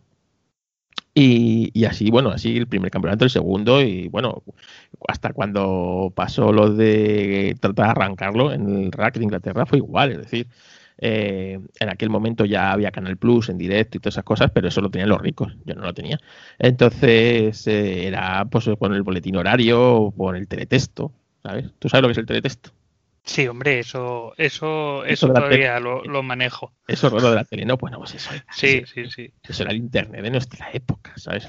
Esto aparecía antes las cosas, entonces muchas veces seguir el teletexto a ver si se había salido o no se había salido del tramo, si continuaba o, no, ¿sabes? O sea, tú fíjate el, el, nivelazo, lo difícil que era ser aficionado al motor en los años 80 y 90. Y, bueno, claro, es que Carlos Sainz para mí es ese. Pues, hay que decir con él, o sea, Carlos Sainz, yo soy 10 años, 12 años más, más joven que Carlos Sainz, o sea, que tú imagínate, entre tú y yo hay más diferencia de edad que entre la mía y Carlos Sainz.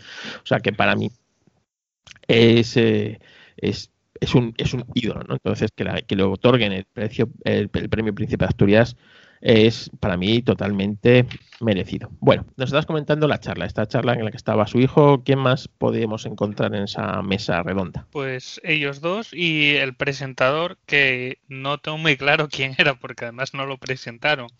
O sea, que no, no sé, les hacía las preguntas y. Vale. Y eh, eh, ellos tenían un guion o iban siguiendo un guion o iban directamente respondiendo a las preguntas de la gente? No, no. Eh, bueno, al principio, durante la mayor parte de, la, de, lo que es la, charla, el, presentador les iba haciendo sus preguntas un poco eh, según, bueno, lo que, lo, lo que él tendría, no sé si lo tendría pactado o no, pero llegado un, o sea, al entrar a la conferencia te proyectaban una proyectaron un vídeo y al terminar había un, un enlace a una página web donde los asistentes o quien tuviera el enlace podía plantear sus preguntas. Eh, entonces yo ese enlace lo compartí y realmente podía preguntar quien, quien quisiera. y, bueno, pues ellos iban respondiendo a las preguntas os digo que a continuación de este audio os dejaremos la entrevista, o sea, la entrevista, la, conferencia que dio, que dura una horita. Es, bastante, eh, no es, o sea, no es una cosa tediosa, es rápido.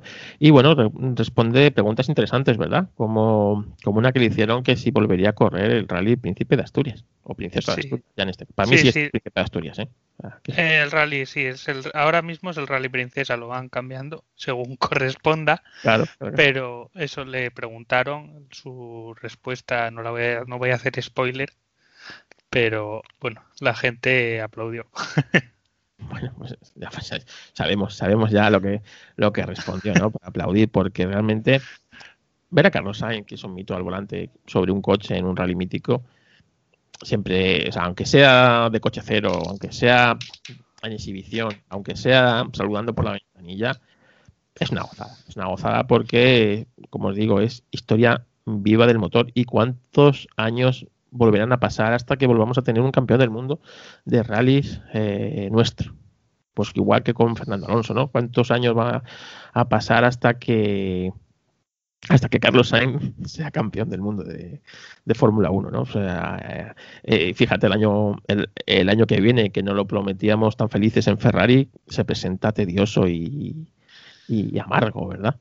Bueno, pero eso, eso ya se sabía que, bueno, el año que viene, con los mismos coches, lo que se espera para, para el año que viene es otro, otro plato más de lo que hemos tenido este año y el anterior y el anterior del anterior. Pero de cara a, 2022 yo creo que hay un rayito de esperanza, ¿no? Hombre, espero que hacia 2022 y hacia 2023 podamos disfrutar de tener un compatriota en Ferrari. O sea, que es que o sea, yo jamás me imaginé que vería a dos compatriotas en Ferrari corriendo, ¿vale? Porque estar en Ferrari, eh, en esto consideras conmigo, es, es formar parte ya de la historia de la Fórmula 1. Sí, sí, vamos, sin duda. Ya se gane o se pierda, no, no cualquier piloto es piloto Ferrari. Y muchos campeones del mundo les hubiera gustado pasar un año, una temporada en Ferrari. ¿Sabes? Aunque sea sufriendo, como le pasó a Pros, por ejemplo, sufriendo, o, a Mansell, ¿no? También, que sufrió bastante, pero eh, pasaron por, por Ferrari, que es o sea, que era mejor, que era peor, pero es la historia de la, del automovilismo. Esto es como el fútbol, ¿no? Es cuando te, cuando te ficha un grande, te ficha un grande, ¿sabes? O sea, vale que a lo mejor tú no eres de ese grande, y luego tienes, tienen que decir las tontas que dicen los jugadores cuando les fichan, que desde pequeñitos habían soñado jugar en ese, en ese equipo, cuando todo el mundo que es mentira. Pero esto con Ferrari, yo creo que a todo el mundo que le gusta el automovilismo, en algún momento ha soñado con formar parte de, Ferrari. O, no crees eso? Sí, sí, vamos, Ferrari es que eh, lo dijo Fernando Alonso en, en varias ocasiones, eh, el seguimiento que se hace en la Fórmula 1 es al campeón del mundo y a los pilotos de Ferrari. Porque, es, eh, vamos, mm, la Fórmula 1 sin Ferrari, Ferrari sin la Fórmula 1 no, sería, no tendrían sentido ninguno de los dos. Es así, es así. Así que, nada, bueno, pues venga, cuéntanos más cosas, ya que te tengo aquí. cuéntanos más cosas, venga, tuyas, de los rallies. ¿Qué, qué, clase de rallies te gustan más? ¿De asfalto, mixtos? Bueno, en, en, Asturias y bueno, en España lo que lo que predomina es el rally el rally de asfalto. aquí yo creo que solo tenemos un rally sprint, si no me equivoco, de tierra y me, encantaría, la verdad, ir a alguno, nada más que por, sacar las fotos, porque tú siempre ves unas fotos de rally de tierra y son impresionantes la mayoría de las veces. Captar la sensación de velocidad sin el polvillo es un poquitito más complicado, yo creo.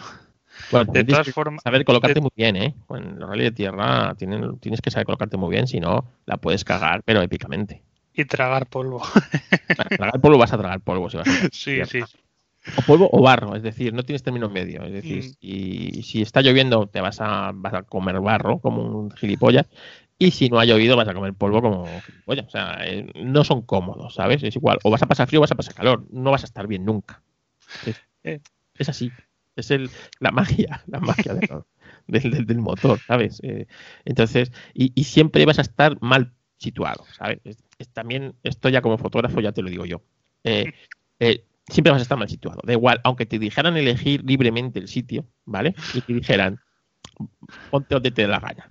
Siempre vas a estar mal colocado, ¿sabes? Siempre vas a tener ese espinita de que ahí estarías mejor, de que si hubieras hecho esto estarías mejor, ¿sabes? Así que eh, quitando todas esas cosas, ¿sabes? Luego tienes que aprender a disfrutar tanto de la fotografía, ¿vale? Como del rally, ¿no? Porque las dos cosas, cuando te gustan las fotos y los, coches, pues eh, el poder ir a una cuneta a fotografiar y tal, y ya te digo, en un rally eh, de tierra, también tienes que tener en cuenta una cosa. tu salud primero y la de tu equipo de tu equipo mm. fotográfico, que no es barato, ¿sabes? Entonces, tú fíjate esas fotos, a veces que se ve lo la estela de polvo que está levantando el coche, tú sabes que luego esa estela, el coche avanza. En la, foto parece que está quieto, pero no, no, está quieto el coche. Y sabes, y en esa estela de polvo eh, van piedras, ¿sabes? Y van cosas que, que te dan a ti, te hacen a veces cosquillas, por no decir otra cosa, pero como te den en el objetivo, te pueden haber, eh, te, pueden haber roto mucho dinero, ¿sabes? Mucho dinero. Bueno, mi, equipo es más bien baratillo. Yo me lo tomo como un hobby. Bueno, pero es baratillo, pero, sí, sí, sí que duele. Sí pero, que duele si te, si te pasa algo de eso. Te ha costado tu dinero, oye, si tu esfuerzo. y, y, tu, y, y, cada vez tu, tu ilusión no es perder el equipo en cada rally, tu ilusión es ir creciendo tu equipo para poder haciendo mejores fotos y poder ir avanzando en tus dos aficiones, ¿no? La fotografía y lo otro. O sea que, que no, no, eso hay que cuidarlo mucho. Yo recuerdo que en el último Trasmiera, el padre de Dani Sordo casi se me carga un 400 milímetros, ¿sabes? También fue fallo mío porque me puse muy mal, me puse muy mal y entonces eh, creí que, eh, claro, el, yo me puse a la, o sea, la curva era hacia el exterior, entonces yo me puse en el interior, no tenía, o sea, no tenía peligro. Pero lo que no controlé es que este iba a venir haciendo drifting, ¿sabes? Entonces, eh, el salpicón de las piedras fue directamente hacia mi objetivo, ¿sabes?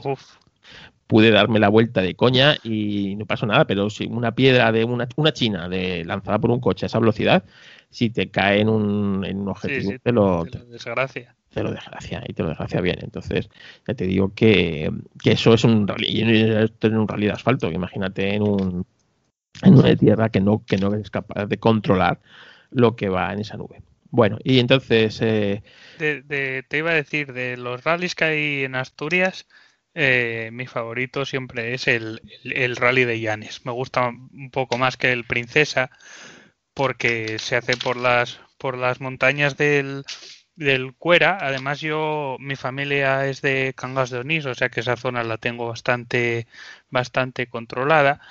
Y siempre es un poquitito más tarde que el, que el Princesa.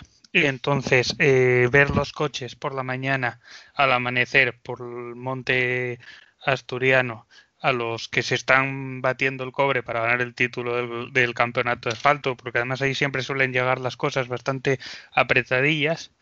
A mí eso es que es que me encanta, o sea, me gusta me gusta mucho.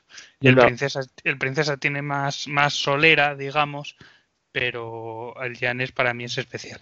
Yo no he estado en ningún princesa, lo reconozco, pero sí he estado en dos Llanes. El último Janes, tú fíjate si soy viejo, el último Janes que he estado estaba a chuspuras con el Kit Kat. Uf. Sí, sí, hace, hace tiempo. Yo creo que era el 98, podría ser 98, 90, sí, 98, pero que era 98, 99. Y yo lo recuerdo, a mí es que la, zona esa de Llanes y de, de Cangalonís me encanta, soy enamorada de ella. Y lo que tú dices, oír esos coches, además eran los Kit Kat, ¿sabes? Ese Kit Kat sonaban muchísimo, ¿sabes? Entonces, por el valle, eh, oírle a lo lejos, ¿sabes? Sabiendo que viene, mm. eso, eso, y el, olor al, a los frenos, el, cuando pasa el coche, eso hay que vivirlo, ¿sabes? Eso es que es una droga, es que estamos enganchados. Eso, eso, eso hay que vivirlo. Entonces, yo entiendo que, el, eh, claro, cuando apareces en las noticias los rallies, como hoy va a aparecer tristemente la muerte de, de, Iñaki, ¿no? Eh, que menudo añito llevamos eh, de, tragedias en el motor.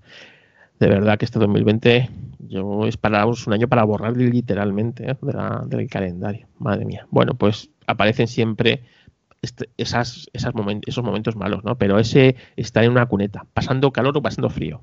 Eh, esto es igual, da igual que en las realizadas. Mojándose, que aquí es lo habitual. Es lo habitual, ¿sabes? Con alguien que no conoces, normalmente, en mi caso suele ser gente que no conozco, en una cuneta, eh, compartiendo, pues si uno trae chorizo, otro comparte, no sé qué, el otro se pone con el camping gas, hace, chuletas, hace chuletas o hace no sé qué. Compartir esos momentos eh, con, luego con los coches, el, olor a, freno, el, el, sonido. Es que, es que el que no lo, el que no lo haya vivido, no puede saber lo que, lo que se siente, ¿sabes? Mm. Yo lo comparo como el que se va a pescar, ¿no? Y dices tú, vaya coñazo, ¿no? Irte a pescar todo el día ahí, sentarte en una silla a ver si pican los peces, va coñazo. Pues, joder, el que lo hace debe, debe hacerlo por algo más, ¿sabes? debe tener otras motivaciones, ¿no? Eh, que, le, que le hacen seguir esto, ¿no? Pues todo los rallies es igual. Así que, así que nada, bueno, allí en Asturias la afición que hay no es comparable con la que pueda haber aquí en la zona centro o en otros sitios de España. Mm, sí, vamos, es, es, es, la afición que hay aquí por el, por sobre todo Asturias y Galicia, que bueno, son los dos sitios donde yo he ido a, ver algún rally. Está en el de La Coruña tres años, que como es el primero del año, siempre, bueno, te coges un, un apartamentillo para el fin de semana, vas, comes un poco pulpo y tal, y echas el día. Y aquí en Cantabria, es verdad, también he estado en Cantabria hace un par de años en el Rally de Santander cuando estuvo en el, en el, en el Nacional de Asfalto. Y la verdad que, aunque hay quien dice que está que está en decadencia la cosa, que no lo voy a negar, porque yo en los tramos y gente de mi edad eh, no se, se, ve menos que que los viejunos como yo. Bueno, sí, no quería decirlo, pero ya lo has dicho tú. Además hoy hoy hoy me he levantado con la noticia que eh, que a mi edad es la época más triste de la vida. Vaya, por Dios. Lo han dicho hoy que a los los 47 años es la época más triste de la vida, ¿sabes? Y digo, tócate los 2020, ¿qué más me vas a dar? ¿Qué, qué, más me vas a dar? Pues sí, es cierto, pero porque es muy difícil engancharse a algo que está en decadencia. Mm.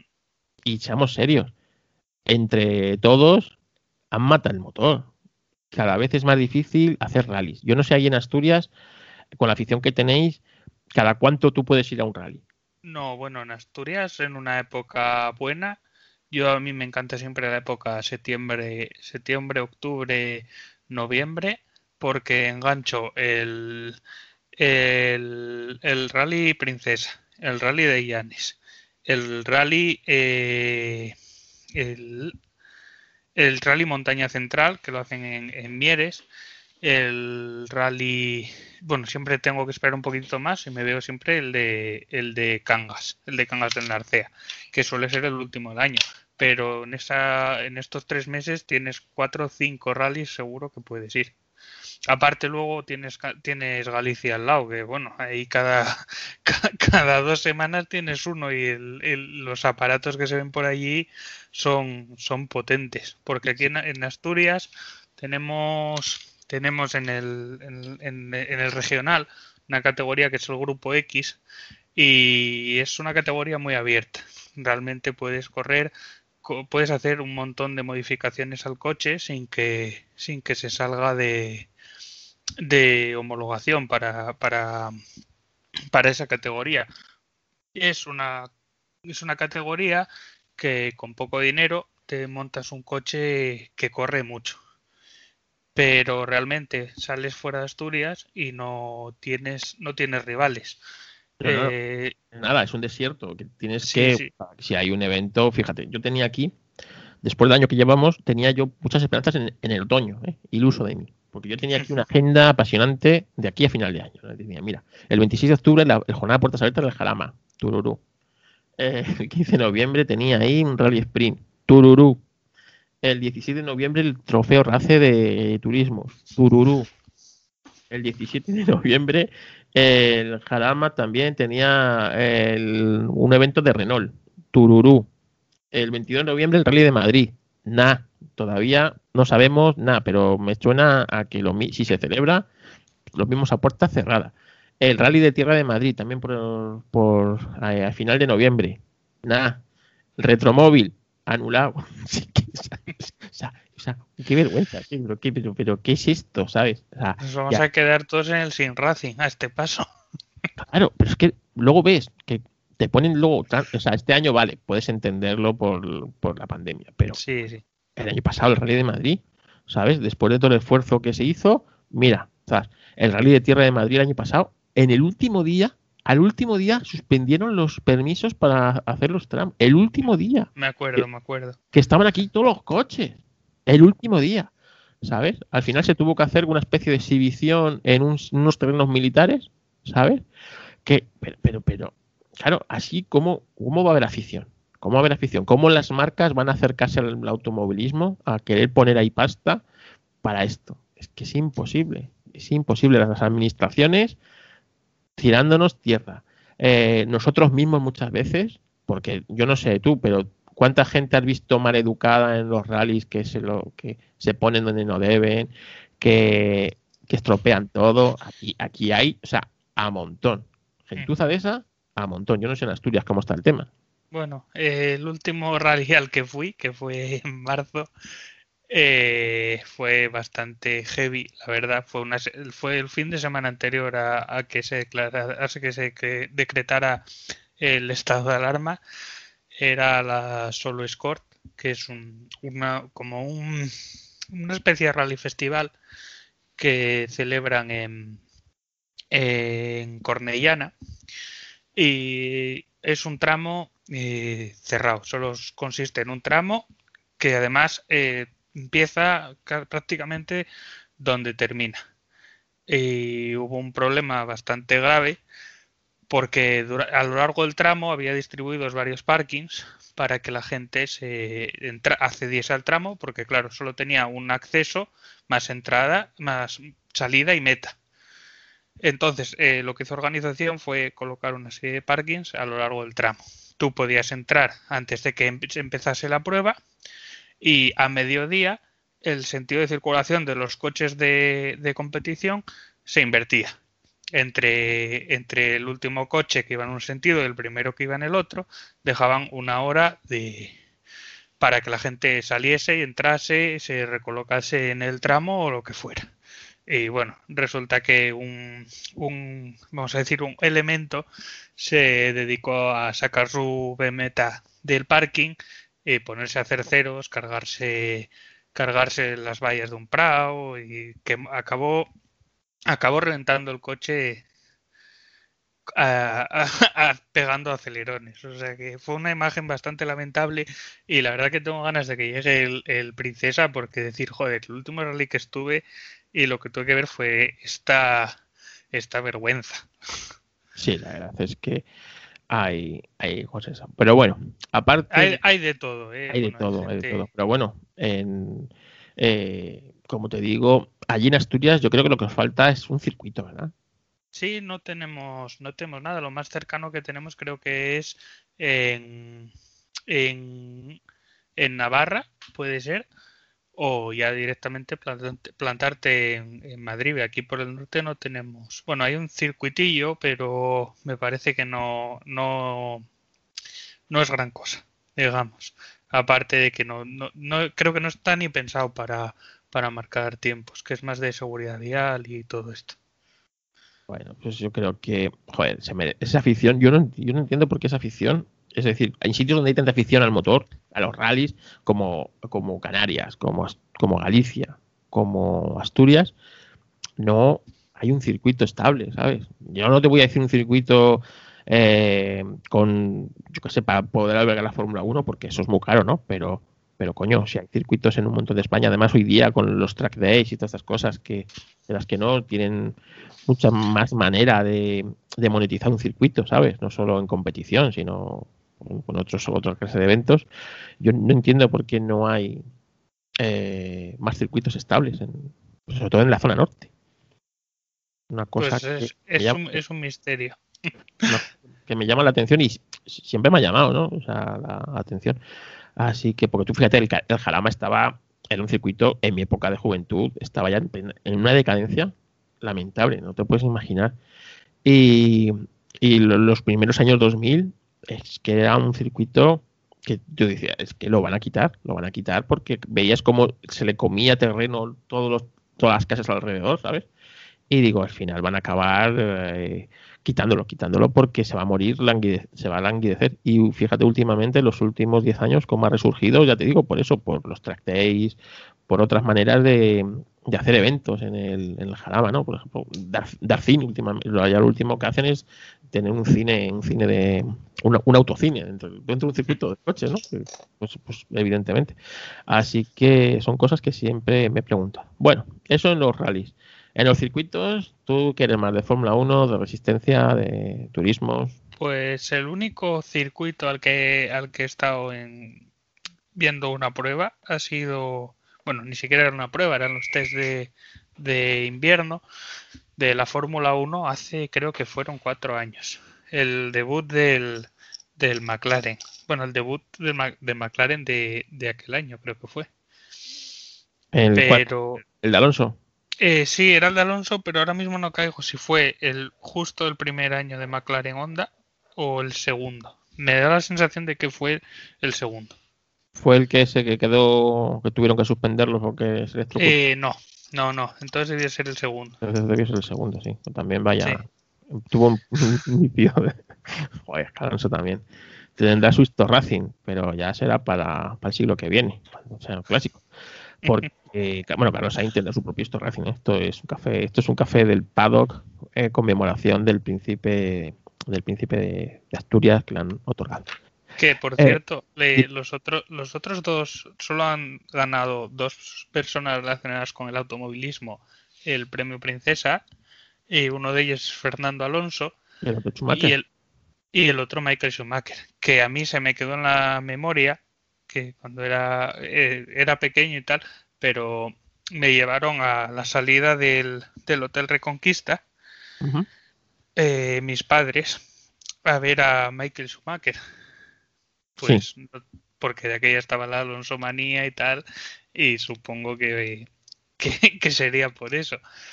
Pero eh, me acuerdo que el tío cogió, se subió en el coche, saludó y salió haciendo un derrape del, hotel que yo quedé flipando. ¿Sí, no? Claro, Vamos, ahí, ahí la verdad que Michael me ganó. Bueno, yo creo que Michael Schumacher para lo bueno y para lo malo ha sido ha sido genio figura.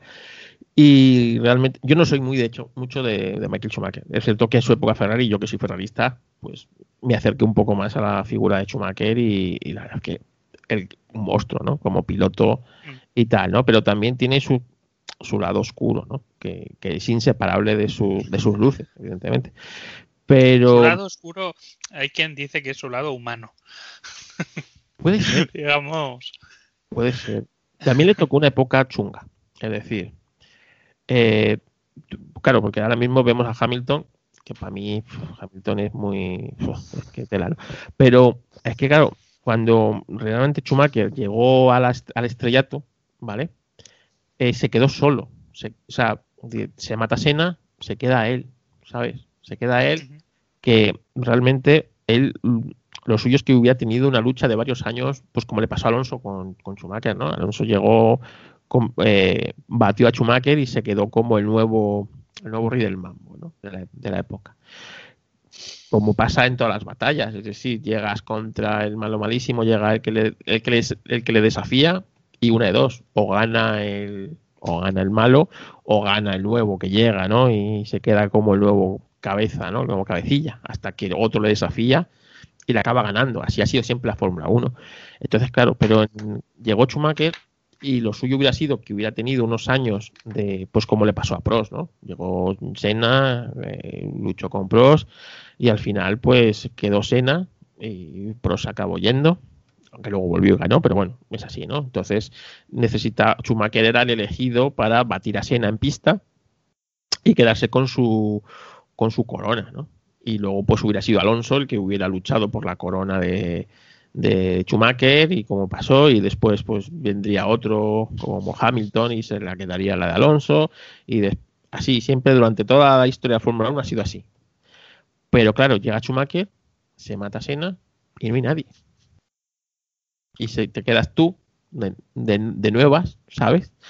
Y, y, eso es difícil para una persona, ¿sabes? Primero porque te afecta al, a tu al carisma. No es lo mismo ser campeón del mundo derrotando al campeón vigente que ser campeón del mundo por accidente.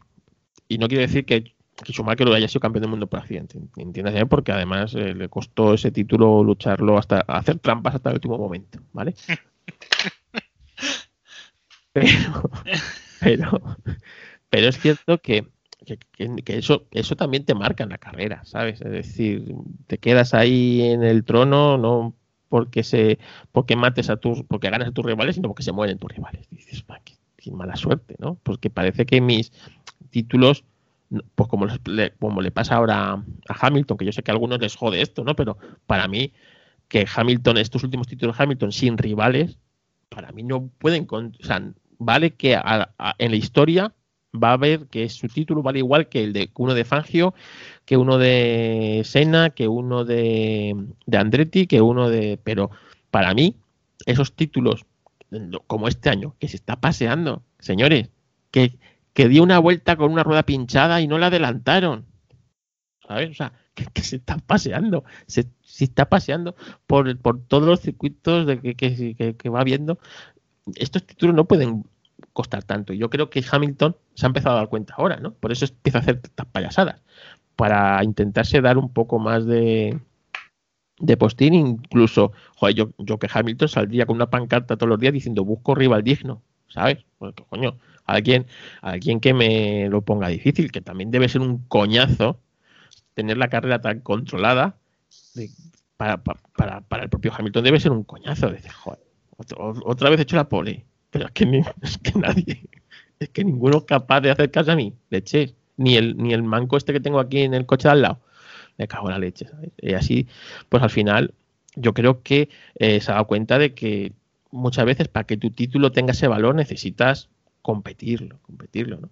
Entonces a Schumacher le pasó, le pasó eso. Bueno, entonces, que estamos hablando de ti, ¿no? De Schumacher. Sí. Eh, eres, eres, de Fórmula 1 más que de otra cosa de circuito, ¿no?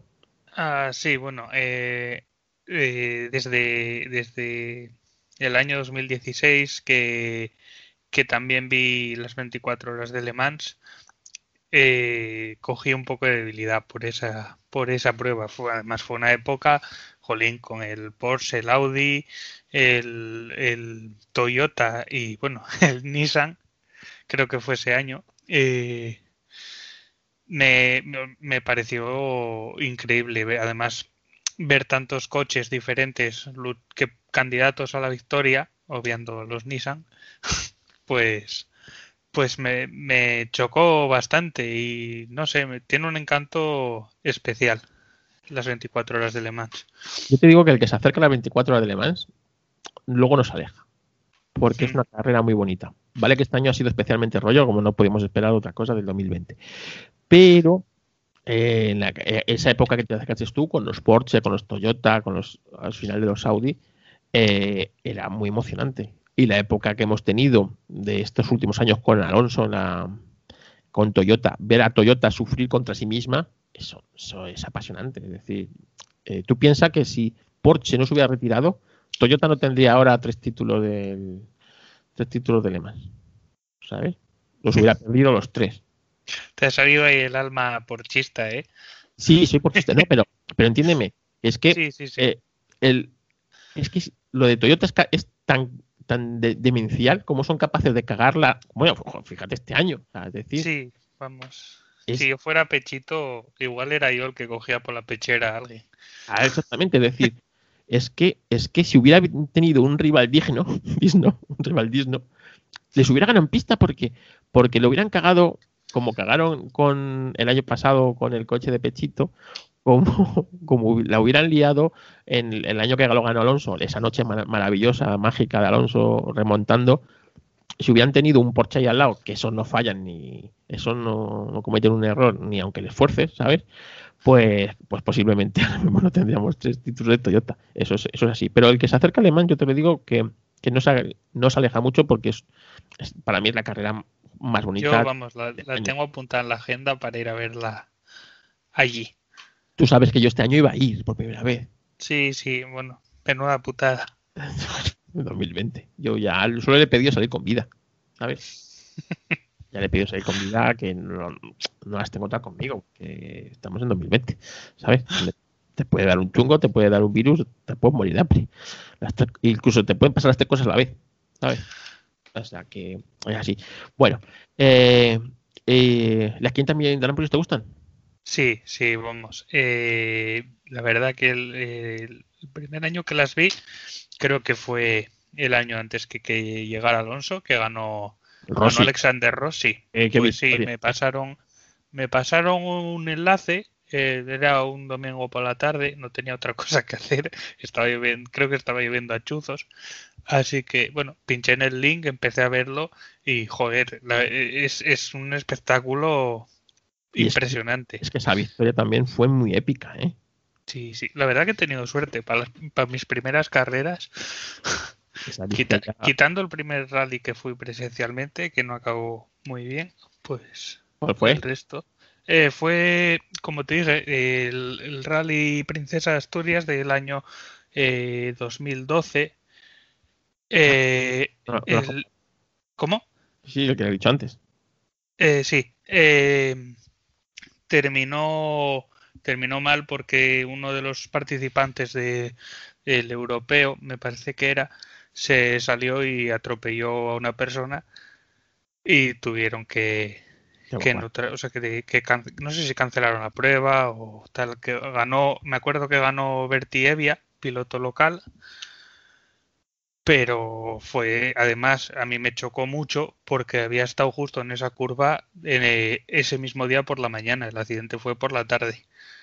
Y eran unos pilotos, no sé si checos o polacos, y se llevaron por delante un espectador.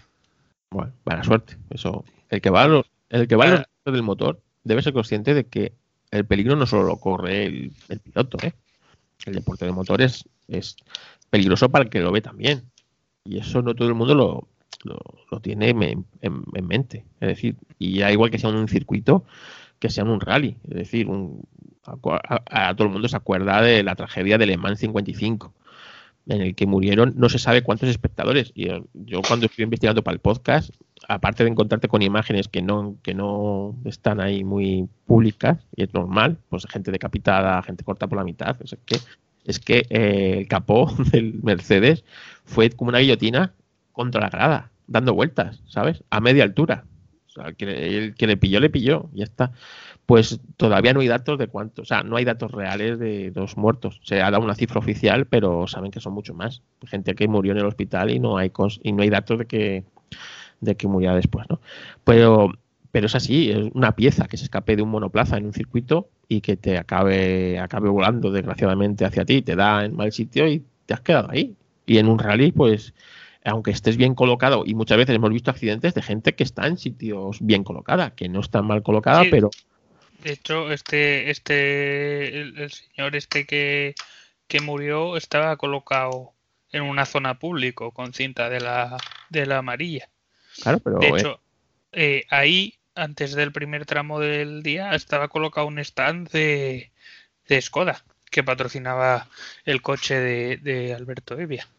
Y estaba el stand y si hubiera estado el stand cuando se salió el coche, pues hubiera llevado por delante a, a la gente que estaba allí.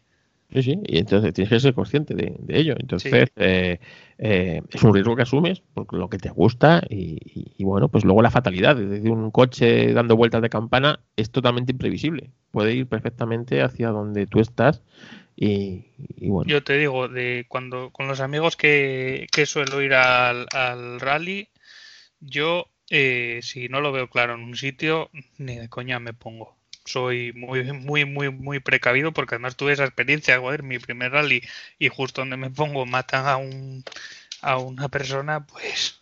Pues malo, malo. Sí, sí, vamos, esa lección me la grabaron a fuego, vaya. ¿Y cuál es tu coche de rallies favorito de, cualquier época? De cualquier época. Bueno, te voy a decir dos, uno del siglo XX y otro del siglo XXI. Eh, porque además los tengo los dos en, maqueta de radiocontrol. y podría correr con ellos. Eh, uno de ellos es el, el Renault 5 Turbo Tour de Course. Mm, que me encanta, el culo gordo. Además, tiene que ser el Tour de Course. y, y, el otro me gusta mucho. No compitió en el. No es un coche del mundial, pero es el Skoda Fabia S2000 con el que corría Alberto Evi. Además, era un coche pintado con el, con el patrocinio de Asturias Paraíso Natural el verde. Y eso se, que era un coche que era muy bonito, muy icónico y es como mi coche de infancia. De hecho, tengo, tengo dos versiones de ese coche para correr en radio control. Es que los coches de la infancia nos marcan. Sí, sí. ¿eh? a, mí, a mí me pasa con el, con el Sunbeam, con el Sunbeam Lotus. Mm. Bueno, de infancia a infancia tenía ya 16 años cuando corrían, pero bueno, que porque el, coche de rally de mi infancia fue el, fue el Stratos, ¿vale? estaba enamorado del Stratos, además era un coche tan distinto al resto. Y aquí en España lo llevaba eh, Jorge eh, Bagation. Entonces, eh, eh, era, era el, el, que lo habrás visto, este coche verde rana, el Lancia Stratos color verde rana con, con las llantas en, en amarillo seguro que has visto 20.000 imágenes de él, ¿no? Y después, un poco más adelante, ya con la decoración de, de, Rothman. Pues eh, además sonaba totalmente distinto al resto de los coches. Yo cuando iba a la cuneta y yo iba con mi tío, y me acuerdo que enseguida sabías que venía el Lancia Stratos por cómo sonaba, ¿no? Ese V6 Ferrari sonaba muy distinto de, de cualquier 124 que pasara, de aunque fuera el de Zanini, que era todo gordo, ¿sabes? Y, pero a mí, mi piloto, o sea, mi coche era el, el Stratos, pero mi piloto era eh, Zanini, Zanini y tal. Y luego, cuando Zanini cambió de SEAT, se fue a, Talbot y yo dos o tres años con el Sunbeam, a mí ese coche se me, se me quedó grabado, ¿sabes? Se me quedó grabado y es un coche por el que tengo especial predilección. Y son coches de mi infancia, es decir, de, eh, porque quizás el, Stratos está, está muy visto y todo el mundo, pues, es un coche mítico y, y tal, ¿no? Pero el cambio del Sunbeam no es un coche tan mítico y para mí tiene algo no sé el qué, que me encanta. Y tengo aquí varias versiones de coches de Zanini y tal. Y realmente, pues eso, ídolos de infancia, ¿sabes? Entonces, eh, el Skoda ese te acompañará toda la vida. Mm. ¿Sabes? Porque, y siempre tendrás un cariño especial, primero, a la, primero al coche y después a la marca. O sea que, eso, esas cosas ahí se quedan, ya te lo digo yo. Y de pilotos, ¿cuáles son tus pilotos favoritos? De cualquier época. de rallies pues y de circuitos. ¿no? De rallies, de rallies, pues, eh, bueno, Evia, por eso, porque fue el primer, el, que ganó el primer rally al que yo, al que yo fui. Y a lo mejor Yarimati Latvala, aunque yo realmente no le he visto, no le he visto muchos rallies correr. Pero claro, tú vas leyendo un poco la historia del piloto y tal, y empatizas con, con las cosas que le, que le pasaron. Y después, bueno, de, de, de Fórmula 1, Fernando Alonso y Michael Schumacher están, están ahí. De la parrilla actual, me gusta mucho Daniel Ricciardo, que me alegré mucho por su podio. Y bueno, esos, esos tres, digamos. Bueno, eh, ahí demuestra tu edad, es decir, eh, evidentemente lo que has vivido de infancia y lo que has visto es normal. Es decir, para mí, es decir, yo soy fanático, sabéis, de, de, de casi todos los pilotos, pero siempre tiene ese, especial, ¿no? Y por ejemplo, para mí, eh, Graham Hill es pues un mito, ¿no? Es uno de mis pilotos favoritos y le vi ya al final, o sea, tengo muy vagos recuerdos de haberlo visto pilotar de, ¿no? Ya todo lo que me informo es ya posterior. Pero, por ejemplo, eh, Niki Lauda, que sí lo pude ver, que Andretti, ¿sabes? Estas cosas se te quedan marcado y no, y no eres fan de otros pilotos que a lo mejor corrieron antes de ellos que ya no te que ya por edad pues no los viste ¿no? O, no, o, no, son, o no son tan cercanos a, a tu época así que mm, es cierto que vas a descubrir pilotos de otras épocas que eran tan buenos o mejores que estos, pero siempre, ya digo, y ya te digo que los que vengan después siempre te va a pasar eso, que no, van a ser mejor, no van a ser tan buenos como los que como estos. Yo creo suele, que pas- suele pasar en, el, en la mayoría de los deportes que te preguntan, oye, el mejor jugador que has visto, el mejor deportista que has visto, y la mayoría de las respuestas suelen ser de, de 10, 15 años hacia, hacia adelante, normalmente. sí, sí, es así. es así. Así que te pasará igual, ¿eh? Cuando llegan nuevos pilotos y dirán, "Buah, te, te lo coge un Schumacher y lo, de- lo destroza. Lo destroza. o cuando entre Mick Schumacher ah, y dices, "Vete, Mick Schumacher es bueno, pero su padre, su padre era mucho mejor. Eso nos pasaba Bueno, a nosotros Es con- que eso son palabras mayores, ¿eh? Tiene mucho que hacer un Mick todavía. Pues tú imagínate cuando debuta eh, Damon Hill, ¿sabes? Mm. Y tú, Damon Hill, hijo de Graham Hill, o sea, tri- triple corona, ¿sabes? Triple corona.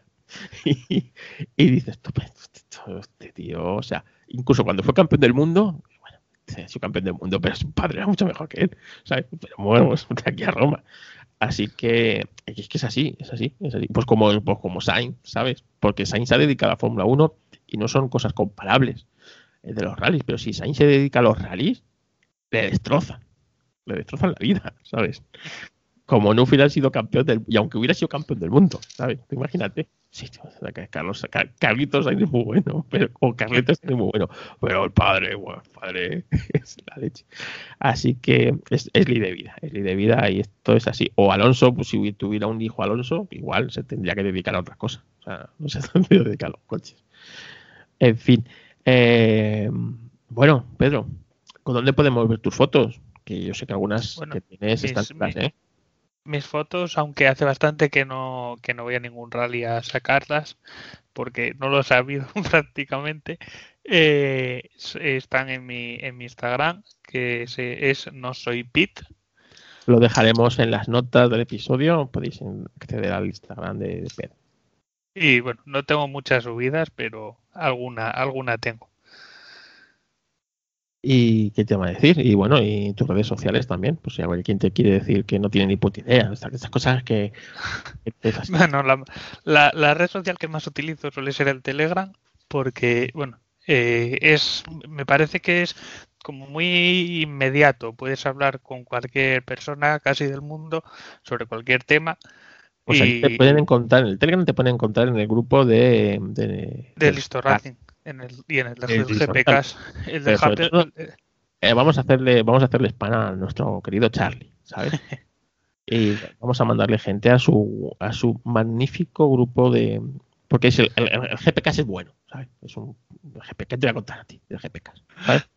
El GPK es, es, es para el, mí G- el GPK eh, lo administro yo y prácticamente porque eh, yo tenía el grupo de, de tenía unos amigos con los que comentaba el programa hice hice el grupo y le dije a- le mandé un mensaje a Charlie oye Charlie que te importa si hago el grupo para comentar el GPK es un grupo de Telegram y empezamos siendo cinco y ahora espera que lo voy a mirar porque pues son casi 500, som- somos una barbaridad de gente, sí, sí. 400 y pico, ¿sabes? Sí. Así que vamos a hacerle a tu a tu grupo Bueno, no, mío no es, en verdad. Yo solo, yo solo lo creé y, No, y- porque- y ando expulsando los bots, los bots chinos que entran a investigar qué es lo que estamos comentando. Yo, por ejemplo, el de, el de Historracing lo tengo cerrado, que cualquiera que quiera entrar me, me avisa y yo, Sí. yo le mando el, el- el- yo le mando un enlace y se mete en el grupo.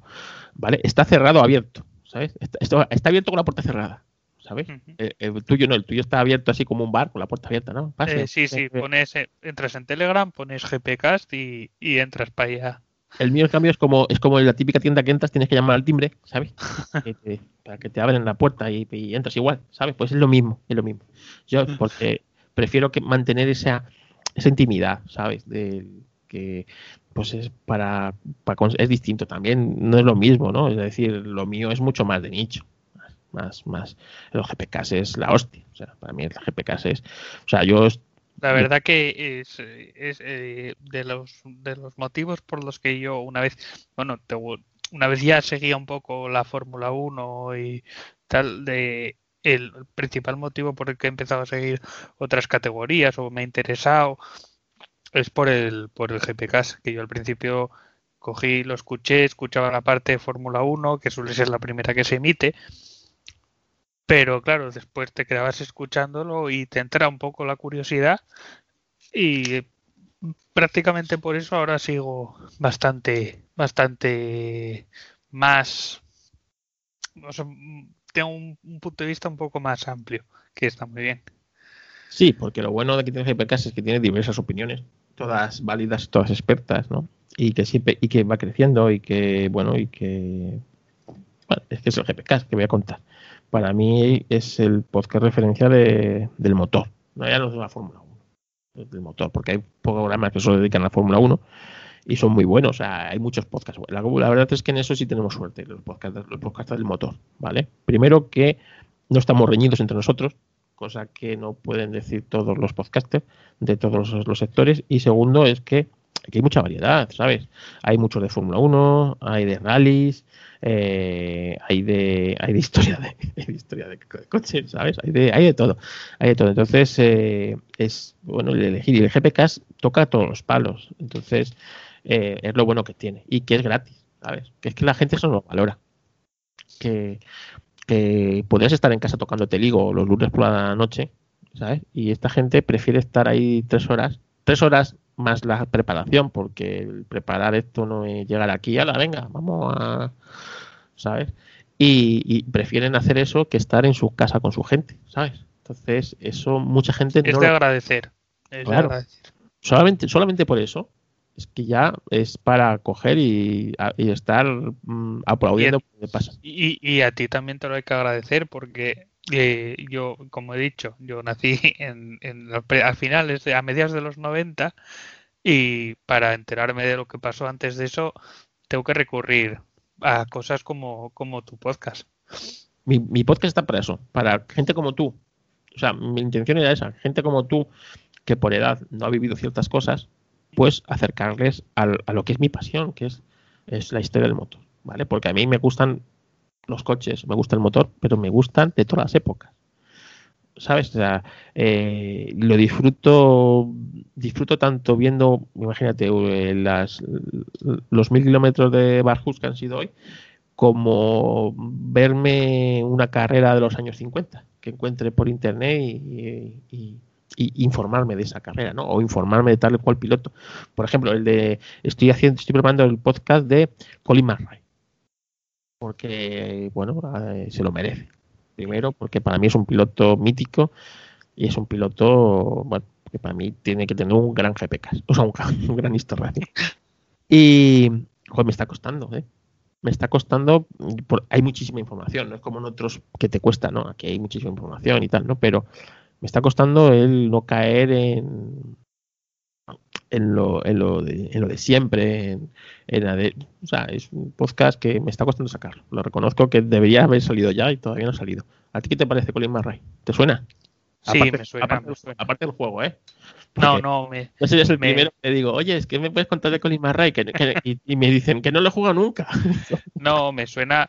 Aparte, bueno, como me he leído el, libro este que te comentaba al principio, claro, en, eh, está escrito en el 95, me parece que fue en el 94 cuando, cuando compartió equipo con Carlos Sainz. 94 95, los dos. Ah, pues, pues está escrito a finales del 95 entonces.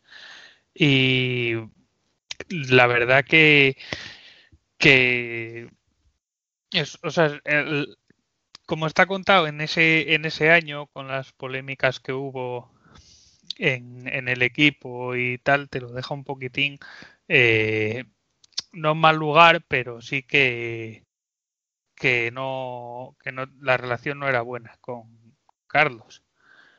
Pero claro, el otro día en la, en la, durante la charla, eh, Carlos comentó que terminó siendo uno de sus, de sus mejores amigos dentro del, es que del mundial.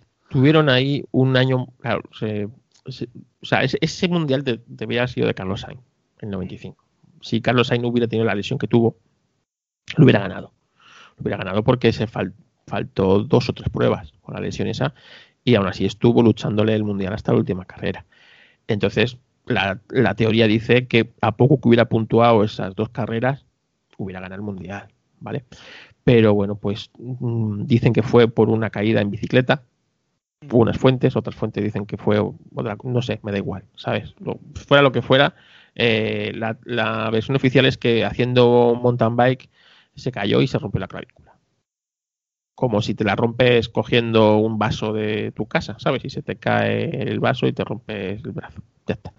Bueno, pues eh, claro, la, eh, la teoría dice que, bueno, que, que lo hubiera ganado los Sainz. Pero bueno, al final eh, la lucha que tuvieron, y fue sobre todo en el Cataluña, ¿no? Donde Colin McRae no quiso acatar la zona del equipo en el que tenía que ganar Carlos Sainz y Carlos Sainz ahí también fue bastante legal en el que dijo no no eh, déjanos luchar porque déjanos competir y que gane el mejor él, él se creía capaz de ganar la Colin McRae en igualdad de condiciones bueno pues ahí empezó el roce y es cierto que estuvieron un tiempo de fricción sobre todo ese final del año 95 en el que ya eh, Carlos Sainz salió del equipo recaló otra vez en Ford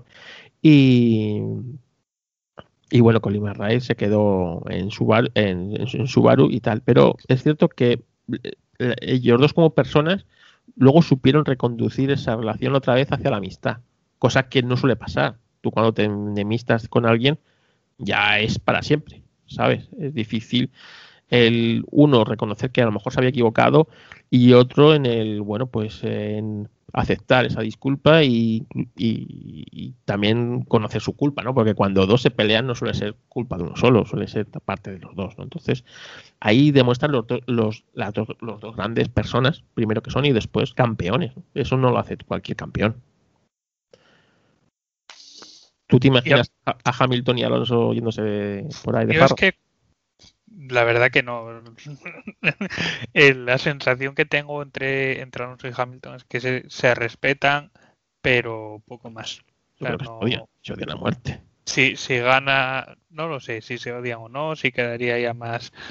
más se enfrió, o sea, sí, sí ya se enfrió aquel, aquello de 2007, pero no, no creo que se, que se lleven muy bien se respetan, se toleran y poco más.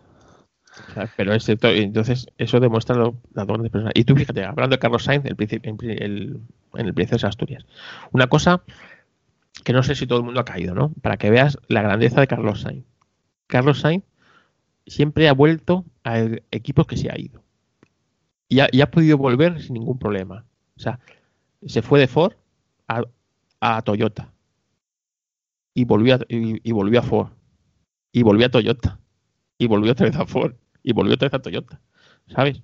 Es decir, eh, mm, en ningún momento eh, le han cerrado las puertas, ¿no? O, una marca ha dicho, no vuelves a pilotar un coche o mi marca. Imagínate Toyota que hubiera dicho, pues no vuelves a pilotar un Toyota en tu puta vida, ¿sabes? Mm. Por ejemplo, o Ford, ¿no? No vuelves a pilotar un Ford. No, no, Carlos Sainz siempre, allá donde ha salido, nunca habrá nadie hablará mal de él. Y eso, siendo un campeón del mundo y un killer, porque en el fondo Carlos Sainz es un killer. Es decir, eh, para estar ahí tienes que serlo. Claro, o sea, es decir, allí ninguno es una hermanita de calidad, ¿sabes? Y tú, Carlos, ahí cuando le ve, cuando le ves la Sonboa, cómo salía los tramos, o sea, salían a, a, muerte, a darlo todo. O sea, eso... De Colin he visto también alguna Onboard bastante es que Colin, Colin más crash. Sí, sí, sí. Porque tú no sabías eso, si eso, sí que sí que lo, lo, he visto de Colin, ¿eh? Los, los, los vídeos de YouTube no fallan en ese sentido. Tú no sabías si iba a hacer el, el, scratch o el crack, ¿sabes? O sea, porque, porque era, era, era todo nada. O sea, es decir, era. sí, en ese sentido me recuerda un poco al piloto asturiano Coete Suárez. Otro. Igual, igual, igual, igual. Y sí, igual. Y eso es la. O sea, por eso estos pilotos, o sea, Coete cuando vuelva es ídolo. Por eso mismo, ¿no? Porque a, mí como aficionado. Hombre, salvando las distancias, quiero decir, ¿eh? Que, no se, que no se lleve nadie las manos a la cabeza. Pero a mí como aficionado, como aficionado al motor, yo quiero pilotos así. Mm. ¿Sabes? Pilotos estos que lo van a dar todo y, un, por ejemplo, un pechito. Un pechito en el que en la última hora te pones a adelantar por la grava sin cuando, cuando, estás sacándole una vuelta casi al coche que te sigue, ¿no? Dices tú, ¿qué necesidad tienes de hacer eso? Es que es así. tu gen competitivo es así, no puedes, no puedes controlar, ¿no? Pues Marra era así, es decir, eh, te hacía un scratch y te, le metía 15 segundos al siguiente, ¿sabes? También tenía lo, lo más seguro era, era, lo que pasaba, que volaba en un rasante, aterrizaba contra un árbol, ¿sabes? Y llegaba con la rueda colgando. Entonces, cuando ganabas era imparable porque nadie podía hacer ese tiempo, pero también, claro, o, pues, cuando te la dabas, la cagabas en, pero con todo el equipo. O sea, decir, entonces, claro, tú como equipo no quieres un piloto de esos, quieres un, más un Carlos Sainz, que sabes que si tiene que regular, va a regular, si tiene que controlar el tiempo de este otro, lo va a controlar y va, va a tener todo más o menos bajo control, todo lo bajo control que se puede tener en un rally, ¿vale? Y en cambio, esta clase de pilotos, pues no, pues como yo que sé, ¿te acuerdas mm, de los últimos pilotos? Eh, Mick, que cuando cogía el coche no, no, sabías en qué curva se iba a acabar con la rueda para arriba. Y es tú, ¿qué necesidad tenía este hombre de volcar ese coche? ¿Sabes? Pues lo volcaba. Sí. Pues, pues así, ¿no? Entonces. Eh, Tiene su, su encanto, la verdad. Eso, esos pilotos tienen su, tienen su encanto, pero por ejemplo. Carisma. Sí, su carisma. Así que nada, oye, tú, tú que estás más metido seguro en los rallies modernos que yo, porque yo, bueno, estoy metido, pero tú seguro que es de mí. ¿Cuál es el próximo campeón del mundo que veremos que no haya sido campeón del mundo? Que no haya sido campeón. Bueno, eh, cualquier persona te diría que que Cale Robampera, porque apunta muy alto, la verdad que este año lo ha hecho muy bien para ser su debut, pero yo voy a tirarme el triple y te voy a decir que Elfin Evans. Elfin Evans, bueno, sí, en, en, un par de meses. Con suerte, yo creo que sí. Vale, este año, sí, bueno, yo todas, no las tengo todas conmigo, porque mientras esté... No, yo tampoco, ¿eh? pero uf, esté... es, es, un tío que me cae, me cae, me cae bien y que cuando, cuando, cuando los tramos están difíciles, el tío está ahí, en los momentos más, más delicados. La verdad es que tenemos un campeón del mundo de rallies apasionante, ¿eh? Es una pena este año, pero los coches de ahora son, son, son como los grupos B de mi época. Y, son casi prototipos más que, más que y, coches de rally. Eh, cómo, cómo van y los pilotos que, que los pilotan es que son auténticos superhombres. ¿eh? O sea, estos coches no los lleva rápido todo el mundo. Cualquiera no puede estar ahí. Y esto no pasa siempre, no pasa en todas las épocas de los rallies. Cuando se nos vayan estos coches, los lo vamos a echar de menos. Y, y sí, yo diría también que Robampera puede ser, el, bueno, quitando Delfín Evans, que como tú dices, tiene posibilidades. Es que era pregunta trampa. Sí, sí. Pero es que yo no voy a, no voy a, no voy a acordar de Delfín Evans, fíjate. No, yo, porque a mí, mientras esté Oje por ahí, con posibilidades, sí. ojo. Es ¿eh? que es mucho Ogier. Es que este también, mira que a mí yo no soy nada de Ogier, como son, me, me, a mí me cae mal, que es muy francés. que, igual que igual que soy fan absoluto de su archienemigo, ¿sabes? O sea, y de su copiloto. O sea, yo es que a mí, a mí me, me tiene. Sí, son, son especiales. A mí, Daniel Elena, me tiene. O sea, pues, es, es, es, es que es, como, es como sería yo siendo copiloto. Menos lo de fumar, que yo nunca he fumado. Sería así, ¿sabes? Payaso gordo, payaso a, a, a full time, ¿sabes? Pero campeón del mundo nueve veces. ¿sabes? Pues. Eh, eh, eh, lo que te digo, a mí, Ogier, yo qué sé, no me cae nada bien y reconozco que el tío es, es un puto, es un puto crack, ¿sabes? Es decir, ha tenido la mala suerte de que haga lo que haga, se le va a comparar siempre con, con el otro, ¿sabes? Y que con el otro, a la comparación es siempre vas a, vas a salir perdiendo. Es una putada. Es como, es como cuando salga otro tenista español que lo van a comparar con Nadal ya, pues, o, o, ganas 15 Roland Garros, o me parece a mí que lo tiene chungo. Pues esto es igual, y aunque lo ganes, como no seas una persona como, como Nadal, pues también lo tiene chungo, ¿sabes? O sea, haga lo que haga, la vas a cagar. Pues esto, este ha tenido esta mala suerte. Si hubiera sido en otra época, pues, oye, pues quizás no hubiera, no hubiera sido piloto tan. Porque yo creo que es generalizado, ¿no? A mucha gente, yo creo que no soy el único que le cae mal este piloto, ¿o sí? Mm, no creo, no. Tú conoces más gente, ¿verdad? Sí, alguno. Es que yo me a veces, a veces alguno, pero la verdad que, a ver, a mí no, no es mi piloto favorito, pero el tío cuando tiene que, que, que atacar te puedes echar a temblar porque, porque va a atacar. Eh, El último, el último rally que, que corrieron, el de Cerdeña, yo a la hora de la Power Stage estaba temblando diciendo, madre mía, Dani Sordo que va a perder el rally en el, en el último tramo. Sí, pero bueno, pero joder, tú cuando ves la- las tomas del, del helicóptero, que a mí, me- a mí me gustan mucho, tanto Mm. las son por, bueno, el, el helicóptero ves por dónde pasa Ogier y joder, o sea, que le ves unas, unas, unos- unas trazadas que no lo hacen todos los pilotos, ¿eh? Mm. Dónde te mete el coche, cómo es capaz de llegar a, a esa velocidad, a esa curva y a, a abordar la otra. Tiene, tiene una, o sea, un pilotaje de, de campeón, o sea, de, de los elegidos, ¿eh? De, de muy poquitos son capaces de hacer ese pilotaje, ojo, ¿eh? Hmm. Luego la caga, la caga por otras cosas, ¿no? O sea, que él cae mal, no cae mal por su pilotaje. Ya, es. ¿Alguna vez has jugado a rol? No, no, no. Pues en los juegos de rol hay un, tienes tus habilidades, tienes, no sé, destreza, agilidad. Hay una que siempre ponen que es carisma. Y a lo mejor de Ogier la de carisma no es la que más, no, la que no. más alta tiene.